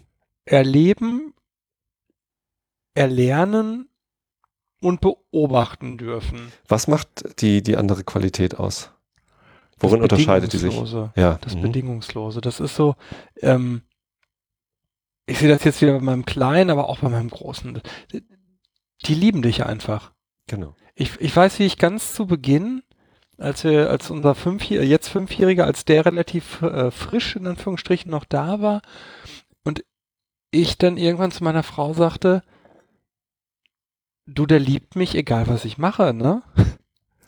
Klar, er hat Und auch gar keine sie, andere Wahl. Sie, und sie guckte mich an und sagte, ja, du ihn doch auch. Und das war für mich so, wo ich sagte, ja, aber ich bin ja auch sein Vater. Natürlich liebe ich er ist aber auch Und dein sie Sohn. sagte, ja, genau, er ist ja auch dein Sohn. Und das war für mich so einer der krassesten Momente in meinem Leben. Also natürlich auch die Geburten meiner beiden Söhne, Mhm. aber dieser Moment, das weiß ich noch sehr genau, wo mir klar wurde, wenn ich es nicht massiv verkacke, durch ganz böse, beschissene Handlungen, wird mein Sohn mich mein Leben lang lieben. Und Aber- zwar nicht dafür, dass ich etwas, ich, ich bin ja sehr stark im Leistungsdenken verortet, ne? Mhm. Das war für mich das, das total Tolle. Und der wird mich nicht dafür lieben, dass ich irgendetwas gemacht habe. Oder dass ich irgendwas erreicht habe, was geleistet habe, sondern der wird mich dafür lieben, dass ich sein Vater bin. Äh, ich ich würde es sogar anders formulieren. Äh, nicht dafür das, sondern äh, er liebt dich und du bist sein Vater. Also das, das ist keine, ja, ja, ja, keine Bedingung. Äh, Du hast recht, ja. Genau, äh, bedingungslose Liebe, das ist, ähm, das ist für mich auch ein ganz wichtiges Konzept. Also wenn, wenn ich Beziehungen sehe, wo ich irgendwie Bedingungen dran geknüpft sehe, Eheverträge, keine Ahnung was, äh, da, da mache ich mir immer schon Sorgen. Das ist irgendwie, Moment mal, das, das kann irgendwie auf Dauer nicht funktionieren. Also ich liebe meine Frau auch bedingungslos, egal was, was sie tut. Das, ähm, da kommt sie auch nicht mehr drum rum. Das, da habe ich mich auch zu entschieden. Das ist auch eine bewusste äh, Sache ähm, an der man auch äh, arbeiten kann und muss. Also deswegen ist es auch eine Tätigkeit. Ne? Es gibt natürlich auch da äh, Situationen des Zweifels, ne? wenn dieses Verliebtsein mal aussetzt. Das ist halt eine Sache, die kommt und geht. Ähm, kommt zum Glück immer wieder, aber ähm, das hat für mich, also das, das habe ich bewusst getrennt von, äh, von der Entscheidung, äh, meine Frau zu lieben, bedingungslos. Und die Entscheidung kippt auch nicht. Weil ich glaube, da wiederum war für mich tatsächlich der, der Formalakt der Ehe ein ganz wichtiger. Die der Ehe war e Eheschließung meinst du? die Eheschließung, genau. Die, die nicht der Eheschließung Ehevollzug. Auch das war für mich ein, Formalakt. so, Haken dran. äh, Sorry. ja, da muss ich mich jetzt hier nicht näher zu. Nee, Aber ich, nein, ich frage auch die, nicht. die, die Eheschließung als solche war für mich tatsächlich eine Sache, mh, wo ich auch nach Jahren dann irgendwann mit meiner Frau drüber sprach, ähm, als es so, ähm, als wir mal im Streit waren und, und, und äh, ich dann aber sagte, du, ich hab doch bei der Eheschließung gesagt, in, guten, wie in schlechten Zeiten.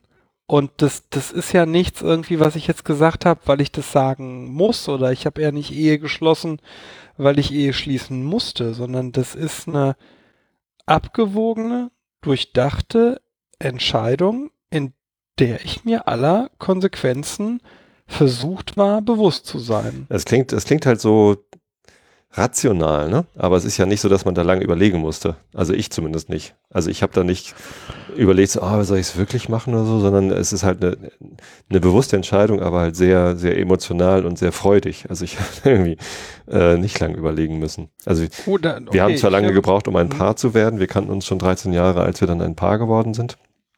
Das lag aber, glaube ich, an, an anderen Sachen.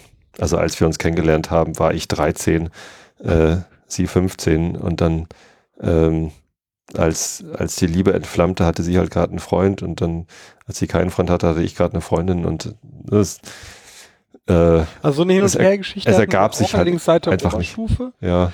Äh, wir waren aber, bevor wir geheiratet haben, ähm, glaube ich, fünf Jahre, vier Jahre zusammen.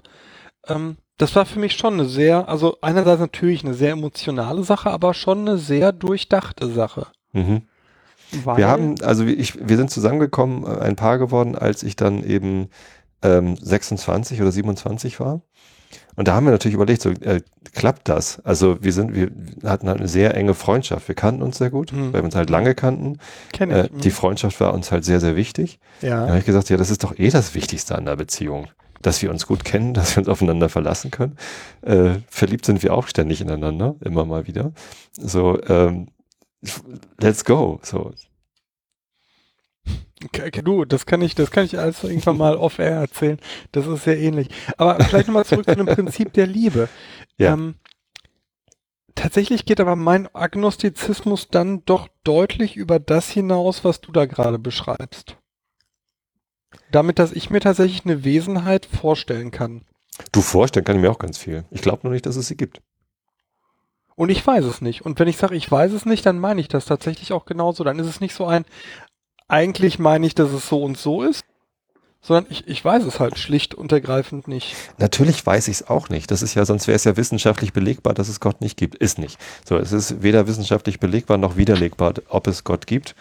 Äh, deswegen kann man nicht sagen, ich weiß, dass es ihn nicht gibt, ja. sondern ich muss sagen, ich glaube, dass es ihn nicht gibt. Ich bin äh, recht fest davon überzeugt. Ich wäre durchaus äußerst überrascht, wenn es ihn doch gibt. ähm, ja, äh, trotzdem nicht. Trotzdem. Also für mich ist es tatsächlich gleich wahrscheinlich. Okay. Also wenn so oder so, wenn jetzt auf einmal, ich kann mir nicht vorstellen, wie der Beweis der nicht existiert. Also bist du weder Theist noch Atheist, das ist echt interessant. Wahrscheinlich, wenn da, nach deinen Begriffen schon, genau. Also es ist so, wenn, wenn auf einmal der nicht, der Beweis der Nicht-Existenz geführt würde, ja, dann ist das halt so. Und wenn der Beweis der Existenz eines Gottwesens geführt würde, dann würde ich mich, glaube ich, kurz fragen, äh, muss ich jetzt irgendwas anders machen, um am Ende nicht am Arsch genau. zu sein? So, aber ansonsten wäre es mir halt auch egal. So. Ach, wenn das ein lieber Kerl ist, dann mache ich mir keine Sorgen. Ja, wenn, wenn aber das weißt du ja nicht. Nee, wenn, es ihn gibt, dann. Pff. Wenn es so ein fieser Gott ist. Der, der, wie habe ich, das gelernt von, von Michael Blume, der Demiurg, ne? Was? Die Annahme, dass Gott an sich nicht gut, sondern böse ist. Ähm, Vieles deutet eine, darauf hin. ja, ja, genau. Das ist ja das, das die Känguru-Chroniken spielen tatsächlich äh, in einem. Äh, da gibt's ja dieses Ding, ne, dass, dass Gott in Wirklichkeit halt böse war und das ist halt eine, eine Annahme, die ähm, sich durchaus ja auch rechtfertigen lässt. Absolut. Hm, Aber ich glaube. Habe ich noch zu wenig drüber nachgedacht. Vielleicht, wenn ich doch ja, ich viel, weil ich habe mich viel mit mit mit äh, agnostischen Sachen, mit satanistischen Überlegungen und so weiter beschäftigt und da kommt immer wieder dieses Bild durch. Was ist denn, wenn es nicht, äh, wenn Gott eigentlich eine völlig andere Natur hat und das Ganze nur überdeckt wurde aus so PR-Gründen? Hm. Dann ist halt schlecht. Oder eben auch nicht. Dann, dann. Ähm, dann ist, auch, ich, dann ist auch egal, weil dann sind wir eh am Arsch. Ja, richtig. Also genau, das ist der Punkt, an dem ich dann halt immer komme, wo ich dann sage, ähm, wenn wir das mal zu Ende denken, ich werde ja nicht bewusst ein aus meiner Leb aus meiner Sicht schlechtes Leben führen, um dann am Ende einen Award zu bekommen von einer bösen Gottheit. Also das ist ja total blödsinnig.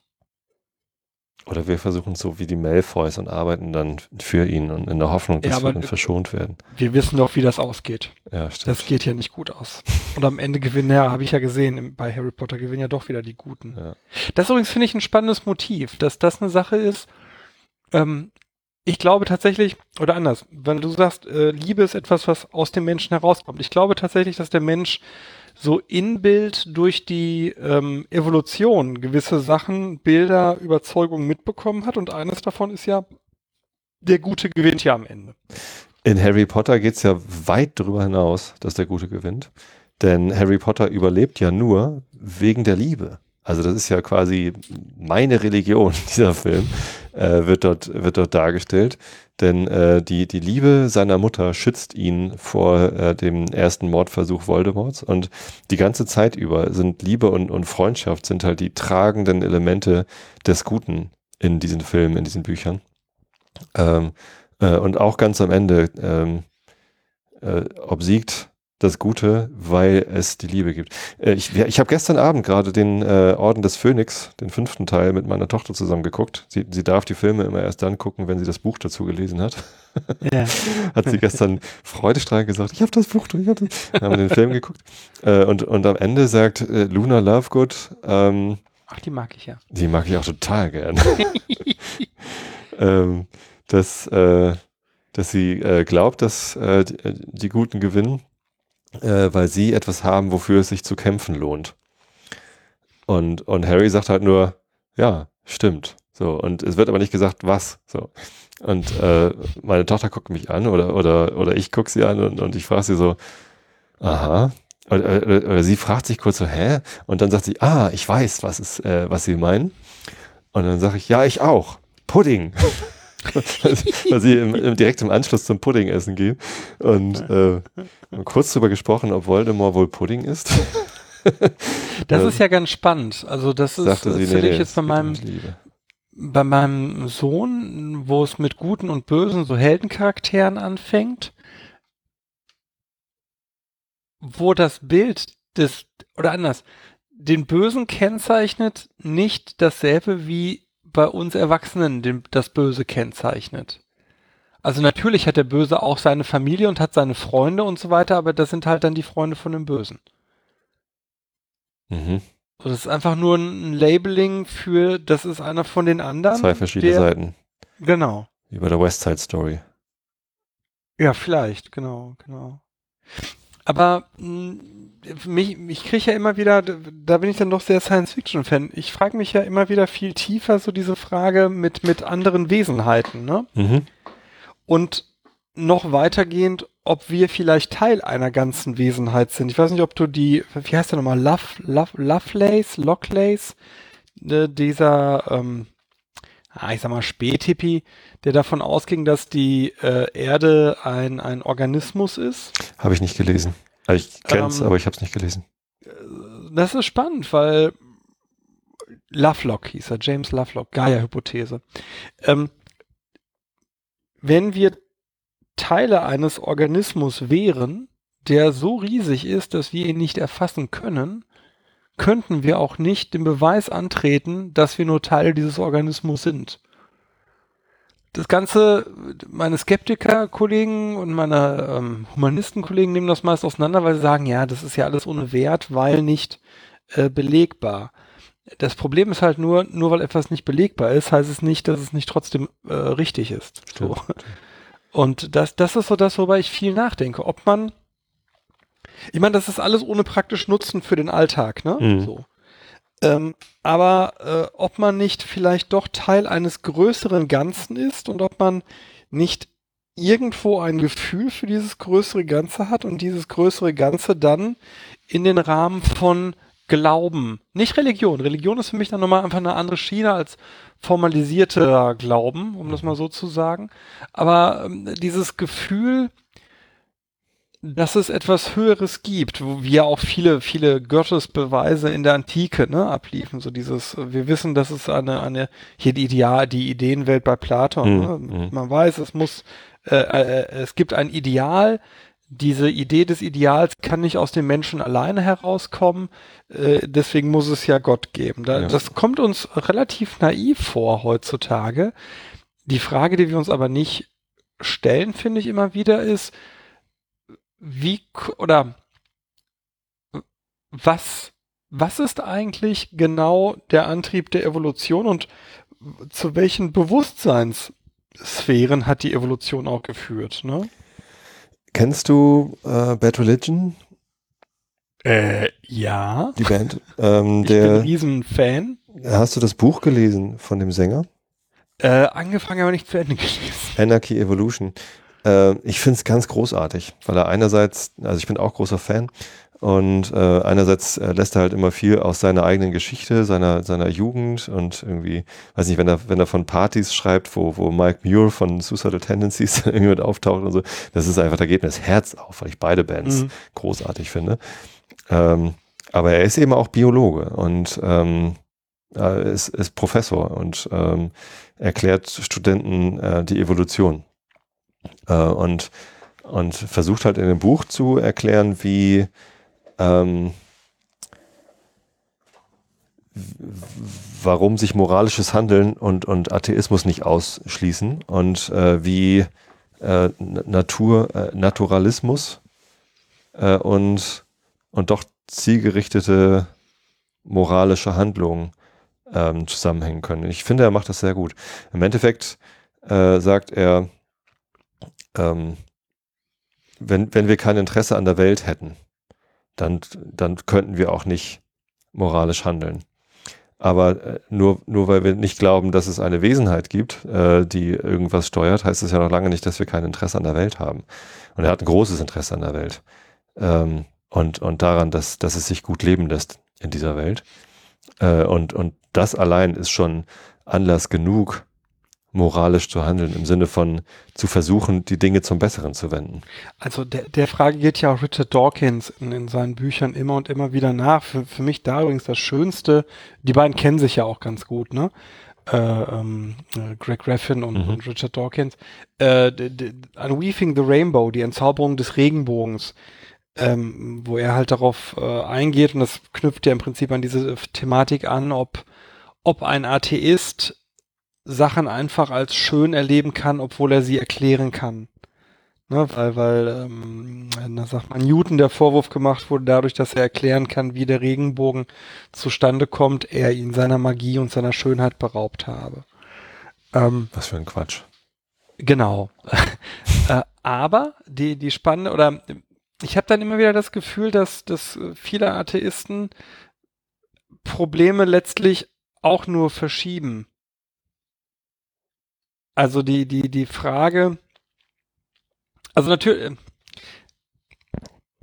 Seitdem mir Florian Freistetter erklärt hat, dass ähm, Regenbögen, äh, die ja häufig irgendwie auch doppelt zu sehen sind, hm. Eig eigentlich hm. sind sie ja alle äh, doppelt, genau. dass quasi zwischen den beiden Regenbögen die, ähm, der Himmel dunkler erscheint als außenrum. Äh, und warum das so ist, ähm, bin ich bin ich noch mehr erfreut, wenn ich Regenbögen sehe. Und, und, also das Phänomen kenne ich nicht, das klingt aber nach lateraler Inhibition. Ist es das? Was? nee. Wir äh, nennen das in der Psychologie Later, also das ist, äh, das ist ein Begriff aus der Wahrnehmungspsychologie. Nee, nee, es ist nicht sorgt, psychologisch, das ist tatsächlich äh, messbar. Also das, das da, da fehlt tatsächlich einfach Licht.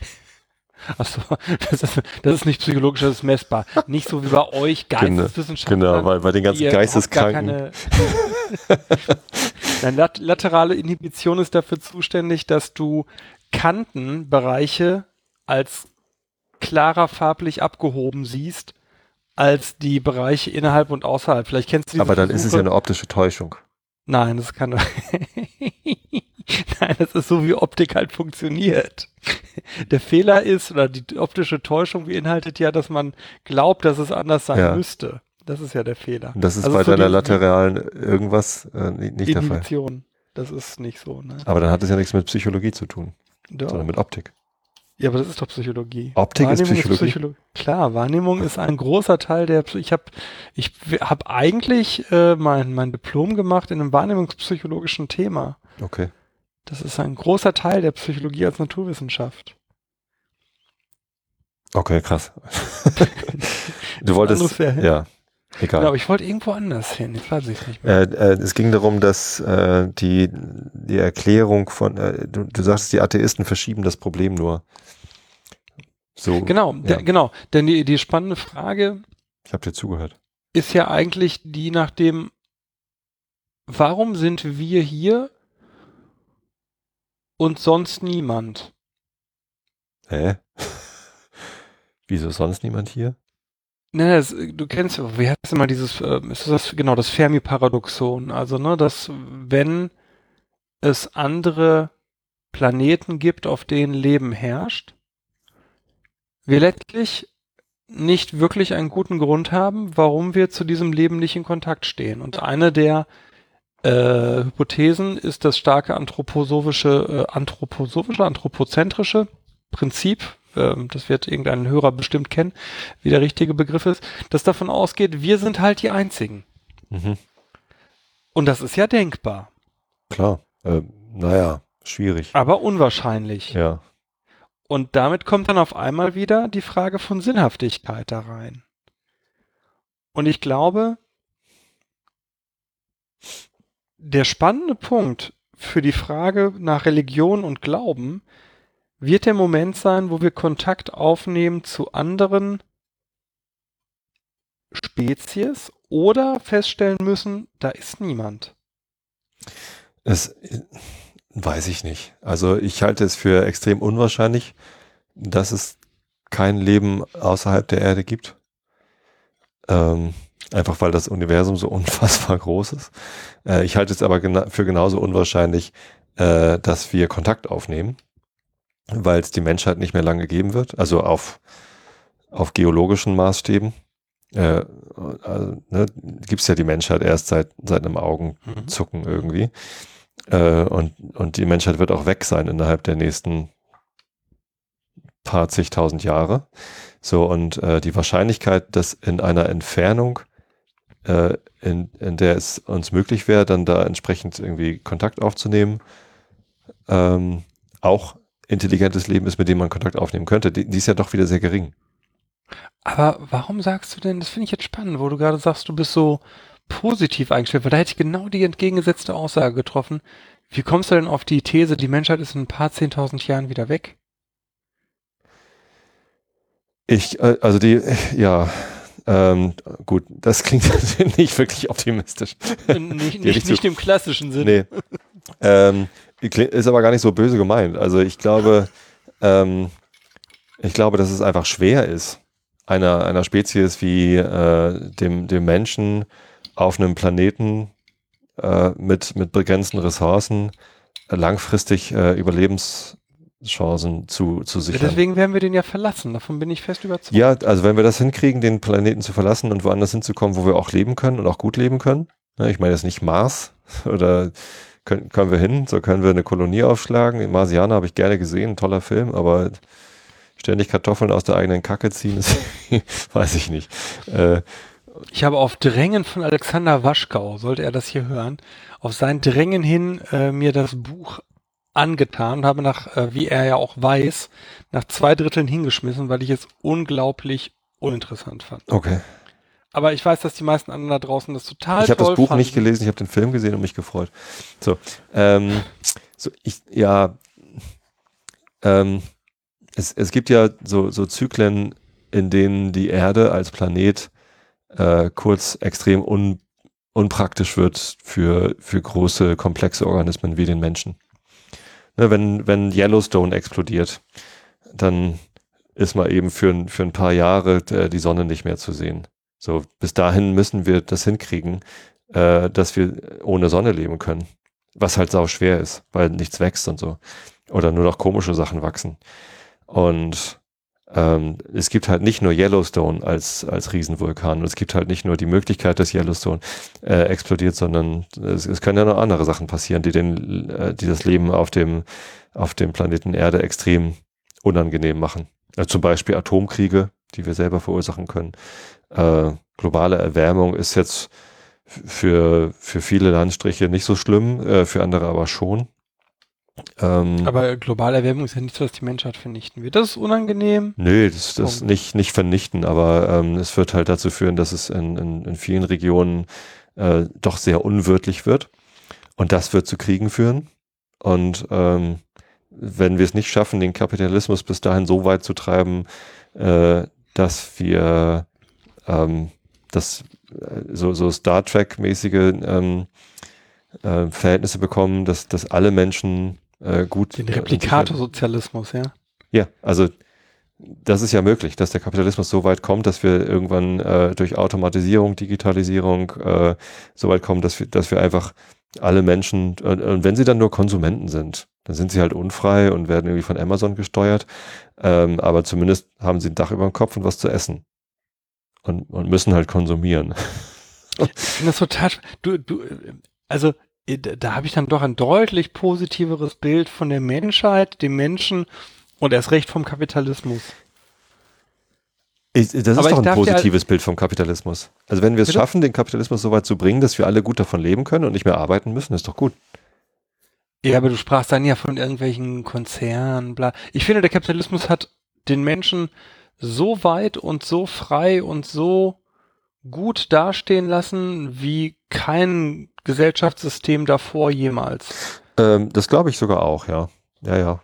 Doch, klar. Aber ich darf dir ein Buch empfehlen, äh, nämlich Exponentialdrift von Andreas Eschbach. Mhm. Habe ich noch nicht gelesen, ne? Ähm, da geht es nämlich genau um die Frage, ähm, wie wäre das, wenn der Mensch sich äh, ver verbreiten würde? Äh, wie, wie ähm, hat das mal so ein bisschen durchgerechnet. Wie lange brauchen wir denn, um andere Welten zu besiedeln? Und der Punkt ist ja der, äh, natürlich hast du recht, es ist unwahrscheinlich, dass wir genau jetzt Kontakt zu irgendeiner anderen Spezies aufnehmen. Die nah genug ist. Genau, das sehe ich zwar immer noch nicht so, dass, dass das geht ja aus von, von unserem Kenntnis der Physik nach lächerlichen 8000 Jahren Menschheitsentwicklung, was mhm. ein Schiss ist. Also was unsere Physik jetzt kann, ist ja lächerlich im Vergleich zu dem, was die Physik in 1000 Jahren können wird. So. Ja, ja. Deswegen muss ich immer schmunzeln, wenn ich von Physikern gesagt kriege, das sind solche großen Entfernungen, das ist ja Blödsinn. Das äh, ist jetzt eine große Entfernung und wer sagt, das äh, ist, äh, wird nicht überwindbar Ja, ich halte es auch nicht für ausgeschlossen, ich halte es nur für äußerst unwahrscheinlich. Nee, das halte ich nicht. Ich glaube, das ist einfach eine Frage dessen, was man äh, erfunden hat oder nicht. Und so wie früher die Reise äh, zum Mond als, also früher, ja. naja, meine ich jetzt, sagen wir mal so, um die, um den Jahrespunkt Null herum, ne? Das total hirnrissig war. so weit musst du ja gar nicht zurückgehen. Du musst ja nur irgendwie 200 Jahre zurückgehen.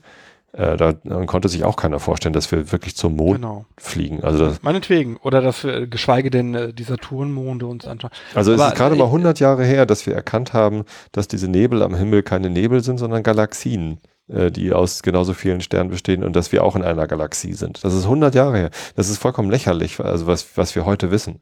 Ich freue mich auch total drauf, was wir in 100 Jahren wissen werden. Also ich werde Wir werden es natürlich beide leider nicht erleben. Das, das weiß so, ich noch nicht. Ich arbeite dran, dass ich mich gesund ernähre. und, und ja. Ja, das würde ich jetzt gerne auch sagen, aber das stimmt nicht. In 100 Jahren bin ich tot. Tot dann, wie ein Sargnagel, wie das bei äh, ähm, Charles Dickens heißt. Und, und, und dann, also jetzt um mal den, den Bogen noch, also zum ja. Schluss jetzt hin, äh, zum, zum Tod zu spannen, um den es ja auch in der Glaubenssache ging. Äh, glaubst du an ein Leben nach dem Tod? Ich weiß es nicht. Es gibt für mich drei Optionen. Die eine Option ist, mit der, mit dem Ende äh, meines Lebens endet auch das, was ich als Bewusstsein wahrnehme und löst sich auf. Weg ist es. Hm. So wie es beim Schlafen in gewissen Phasen weg ist oder wie es weg ist, wenn ich Propofol bekomme, weil mir die, die, die Wurzelspitze resektioniert wird beim, beim Kieferorthopäden. Oder Option zwei ähm, es gibt doch irgendetwas, was metaphysisch an mir ist, in irgendeinem Physikding, das wir halt heute nicht kennen und das geht über in ein größeres Gesamtbewusstsein dann bin ich aber, glaube ich, nicht ich. Das ist so die zweite Version. Die dritte Option ist, da steht dann halt doch der Typ mit dem Rauschebart und lacht sich schlapp und sagt, ja, Bartoschek, du wolltest auch ein ganz cleverer sein, ne? Ich, ich weiß wirklich nicht, was davon, ähm, ich weiß es wirklich, ich bin gespannt. Also wenn ich, das ist aber, das hört sich total selbstmörderisch an, aber wenn ich die Möglichkeit hätte, kurzzeitig über die Grenze rüber zu luken, würde ich es ja tun, weil ich natürlich total neugierig bin.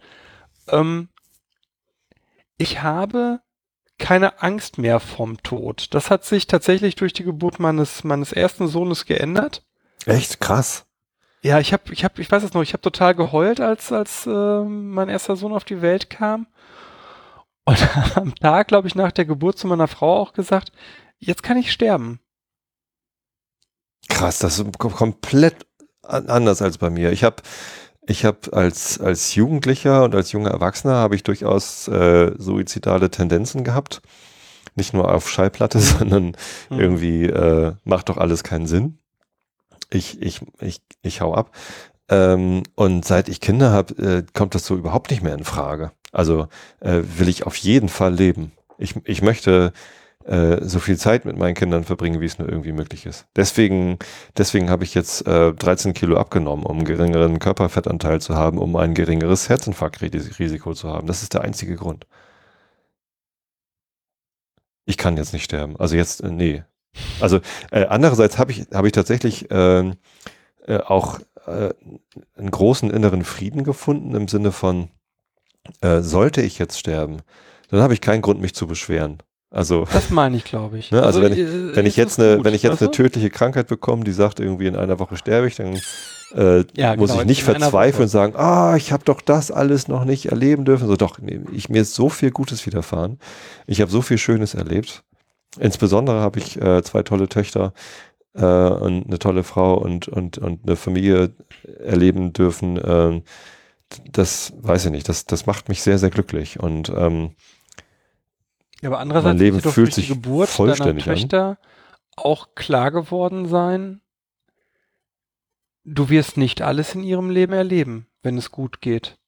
Das ist mir durch den Tod meines Vaters bewusst geworden. Weil er jetzt okay. vieles nicht mehr miterlebt, was ich noch erlebe. Oder dass ich ja. überhaupt eine zweite Tochter habe. Hat er halt nicht miterlebt.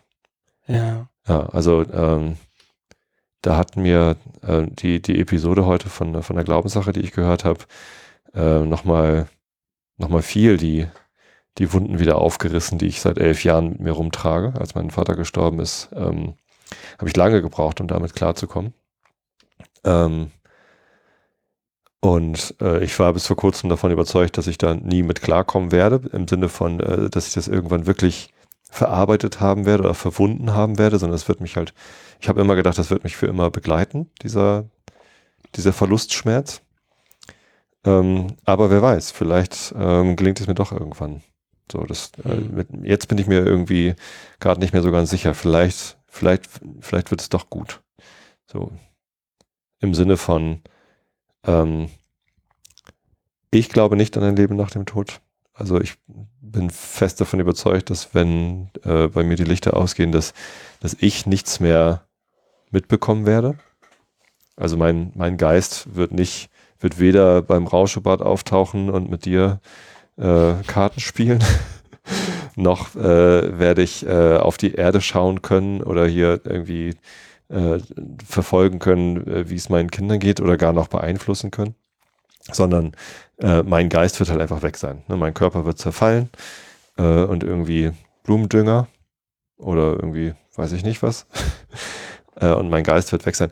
Ähm, zumindest mein Bewusstsein wird weg sein. Äh, was ja aber bleiben wird, und das ist auch, was Greg Graffin in dem Buch beschrieben hat, und das ist auch ganz großartig, ist das, was ich getan habe. Denn mhm. Ähm, mhm. ich habe ja, ich, ich, ich bleibe ja in der Welt als Erinnerung in den Köpfen anderer. Mein Vater ist auch noch in der Welt. Äh, dadurch, dass ich häufig an ihn denke, dass er, dass er ganz häufig immer noch irgendwie bewusst ist. Weiß nicht, du als Psychologe wirst mir wahrscheinlich sagen können, was meine Träume diesbezüglich zu bedeuten haben. Sollen wir vielleicht auch lieber off-air besprechen. Ähm, aber ähm, ich, äh, es ist ganz häufig noch so, dass ich denke, was hätte Vater jetzt gemacht? Oder wie würde er darüber denken? Mhm. Und ich weiß es natürlich auch. Und dadurch ist er halt noch da. Er wirkt immer noch in mir, durch mich. Ich verhalte mich anders, weil es meinen Vater gegeben hat. Äh, andere Menschen werden sich anders verhalten, weil es mich gegeben hat. Und ähm, das ist, naja, das ist das, wie man da bleibt. Wir, der, wir bleiben natürlich der, Schmetterlingsflügelschlag, äh, ne, in der Geschichte der Menschheit. Ja, das ist doch aber okay. Also ich muss nicht. Ja, ja, du, äh, ich. Ich muss nicht der Jesus sein, der irgendwie über den ein Buch geschrieben wird, das dann irgendwie für 2000 Jahre Krieg sorgt. Ähm, oh, jetzt das klingt jetzt auch wieder so antichristlich, ne? Ähm, antichristlich. Ja, ich glaube nicht, dass das Jesus primäre Intention war, aber ich weiß nicht, worauf du hinaus Nee, also ich, ich, ich brauche nicht, äh, ich, ich will gar nicht mehr Impact haben, als, als jeder andere Mensch Impact hat. Ich würde mich freuen, wenn alle Menschen gleich viel Impact haben, aber es ist halt Impact. So. Vielleicht bin ich dann da doch ein bisschen narzisstischer, histrionischer, wie auch immer. Äh, du, ich hätte kein Problem damit, wenn, wenn ein Buch über dich geschrieben wird, worauf in zwei Jahren tausend Jahre Krieg kommt. wenn die Leute meinen, dass das eine gute Idee ist. Pff. Nein, aber ich, natürlich, na, ich finde schon, natürlich wird sich keiner von uns oder all, jeder würde sich ja geschmeichelt fühlen, wenn das eigene Leben im, im Fluss der Menschheit einen besonderen Einfluss hätte das ist natürlich, das wäre natürlich schon schick. Es ist halt äh, deutlich unwahrscheinlich und es ist für jeden Menschen, der ich jetzt weiß nicht. lebt. Nein, nein, ich, ich will dir widersprechen. Also das ist bei mir nicht der Fall. Ich glaube, ähm, also mir, mir wird es komplett reichen, wenn äh, meine Töchter eine gute Erinnerung an mich haben. Ähm, wenn vielleicht der eine oder andere Podcast-Hörer irgendwie äh, ne- eine gute Erinnerung an mich hat. Allein schon, wenn er irgendwie morgens äh, ausgeschlafen aufgewacht ist und denkt, ach, das war schön, dass ich schnell eingeschlafen bin. Ähm, und äh, das reicht mir schon. Aber das endet ja in, in zwei, drei Generationen. Ja, genau. Und das ist auch gut so. Und ich hätte kein Problem, na anders, ich fände es sogar gut, wenn ich länger noch irgendwo relevant Weil wäre. in vier Generationen ähm, oder fünf Generationen äh, gibt es genügend viele andere Leute, die hoffentlich äh, einen noch besseren Impact gehabt haben als ich. Na, ja, da, da, da- das ist für mich kein Entweder-Oder. Und ich glaube, dass Ich die Leute, oder dass, dass die Leute, die von heute Impact in der Zukunft haben werden, nicht die Leute sind, die wir glauben, dass sie es sein werden. Das Also wird ich natürlich glaube- meine Tochter sein, also beide. Das ist übrigens ganz spannend. Für meine Jungs wünsche ich mir einfach, dass die weder reich noch mächtig noch einflussreich sind, sondern einfach glücklich sind.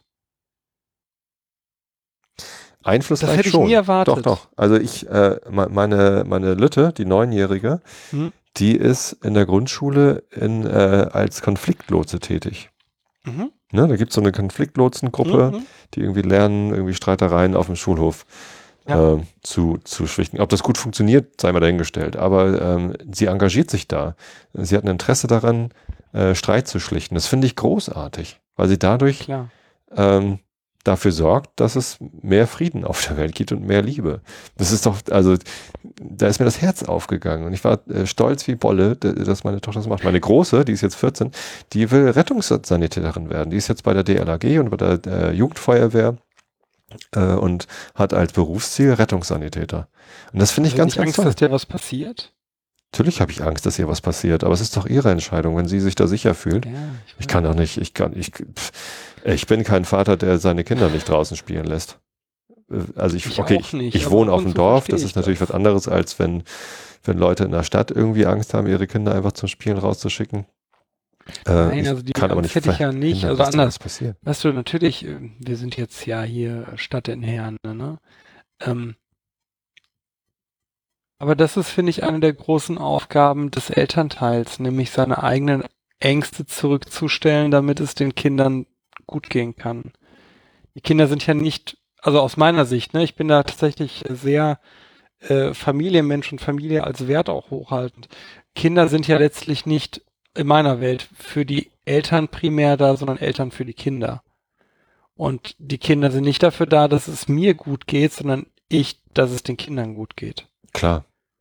Und deswegen, klar, ich habe, ich habe, das muss ich ja sagen, ich habe schon den, den, ähm, den Impuls mitunter meinen äh, Älteren, der, der Jüngere, klar, der ist jetzt gerade Baby, aber den Da musst du Älteren, einfach aufpassen, dass er nicht stirbt. Also Essen So- rein, äh, Hygiene, damit sich der Hintern nicht entzündet. Ja, aber ich habe so dieses Begluck, Beglucken äh, Bedürfnis, ne, bei meinem Älteren. Und alles von dem weghalten. Und Natürlich. jeder, der ihm dumm Der- kommt, einen auf Fresse hauen. Der Impuls ist selbstverständlich da, so. ja klar. Aber das, ich Und finde, Vater Aufgabe eines Elternteils ist es, äh, das dann zurückzuziehen. Ganz richtig, ja, richtig. So, und, und, und natürlich ist Primärziel, dass es denen äh, gut geht und dass sie glücklich sind. So, das ist, äh, das ist ganz klar. Aber wenn, äh, wenn meine Kinder einen, ein Sendungsbewusstsein entwickeln, so, so wie ich eins habe, dass ich versuche, die Welt zu einem besseren Ort zu machen, äh, dann, dann wird mich das noch viel glücklicher machen. Und anscheinend tun sie das. Also jetzt schon. ganz geil. Das Einzige, wo- worauf ich glaube ich nicht klar käme, vielleicht brennen wir das damit, äh, weil wir sehr im Familiären sind, aber Ja. äh, auch schon relativ viel gemacht haben. Ich käme, glaube ich, nein, ich weiß nicht und ich hoffe, dass ich niemals in die Situation komme, mich damit auseinanderzusetzen, wie ich damit umgehen würde, wenn meine Kinder wirklich etwas Schlimmes begangen hätten. Ich habe ja die Fälle, wo ich dann die, die, die Großmütter erlebe, die mir dann erklären, warum ihre Tochter, die Enkeltochter, fast aus Versehen hat verhungern lassen. Mhm. Und äh, natürlich kennen wir auch noch andere Fälle. Man kennt das ja bei, bei so Leuten wie Marcel Hese hier aus Herne mit der, der Mehrfachmörder, wo dann die Mutter Interviews gibt. Das ist, glaube ich, eine Sache. Ich hoffe, dass ich niemals mich real damit auseinandersetzen muss. Mhm. Daran würde ich, glaube ich, nicht ich würde zerbrechen. Ich würde, glaube ich, nicht darauf klarkommen, dass mein Junge, dass da was schiefgelaufen ist. Aber das, Ja. ich glaube, da möchte man auch gar nicht zu tief drüber nachdenken, ne? Ich weiß nicht, ob das hilft, da so tief drüber nachzudenken. Mhm. Was ja, also, äh, womit man es ja abbinden könnte, wäre jetzt die Frage, was, was möchtest du denn, was auf deiner Beerdigung gesprochen wird über dich? Jetzt habe ich dich leider nicht verstanden, tatsächlich. So, Äh, was was möchtest du, was auf deiner Beerdigung über dich gesprochen wird? Was möchte ich das auf meiner Beerdigung? Ich möchte das auf meiner Beerdigung anders. Ich habe mal bei, ich weiß gar nicht, wo das war, Navy CAS äh, oder irgendwie sowas gesehen, dass die in New Orleans auf Beerdigungen richtig feiern, lustige Musik hören und so. Das möchte ich. So. Und dann möchte ich, dass die ganz viele Geschichten über mich erzählen und dass es am Ende ich möchte keine, keine unreflektierten Loblieder. Ich möchte aber auch keine zer- zerschmetternde Sache haben. Ich möchte gerne, dass am Ende meine Jungs sagen, wir hatten einen guten Vater. Meine Frau sagt, ich hatte einen guten Mann. Und dass die anderen sagen, ja, irgendwie war der komisch, aber Aber das war okay. gut, dass es Aber- ihn gab. Also, das ist so die Stimmung, klar, das ist, das ist schön, aber also warum wa- halten sie dich für einen guten Vater? Ja, verdammt. Jetzt komme ich genau in deine Fahr in dein Fahrwasser. Weil sie dann sagen, äh, er hat uns ja geliebt. Hm? Und er hat uns Sachen ermöglicht, er hat, er war nicht äh, regellos, er war nicht irgendwie ein äh, Hippie oder sonst was, aber äh, genau, er war da. So, das, er war da, wenn es drauf ankam. Mhm. Das möchte ich gerne, dass men die Menschen, die mir nahe sind, das am Ende sagen. Der war da, als es auf ihn ankam, dann hat er nicht viele Worte drum gemacht und geholfen. So, so würde ich gerne in Erinnerung bleiben. Ja, Und schön. du? Ich ähm, weiß es noch nicht genau. Ich habe jetzt, auch das ist eine Sache, die sich entwickelt, genauso wie meine Religiosität und Spiritualität. Glaube ich, dass es schön wäre, wenn man bei meiner Beerdigung über mich sagt, dass ich ähm, andere dazu gebracht habe, bessere Menschen zu werden dass ich selber an mir immer gearbeitet habe, ähm, dass auch ich ständig gelernt habe, wie man ein noch besserer Mensch sein kann und ähm, dass ich immer das Bestreben hatte, ähm, anderen auch dabei zu helfen, bessere Menschen zu werden. Mhm. Ja, das ist so ein Status quo gerade meiner Grabesrede. Vielleicht äh, wiederholen wir das einfach mal in einem Jahr und schauen, was sich bis dahin verändert, entwickelt hat. Klingt gut. Ein sehr schönes Gespräch. Ja, ich auch, danke. Ich danke dir. Manchmal ist Facebook doch zu was gut. Selten, immer seltener, aber ja. Sebastian, Ja, dann äh, vielen Dank. Ne? bis zum nächsten Mal. Bis dahin. Tschüss. Tschüss.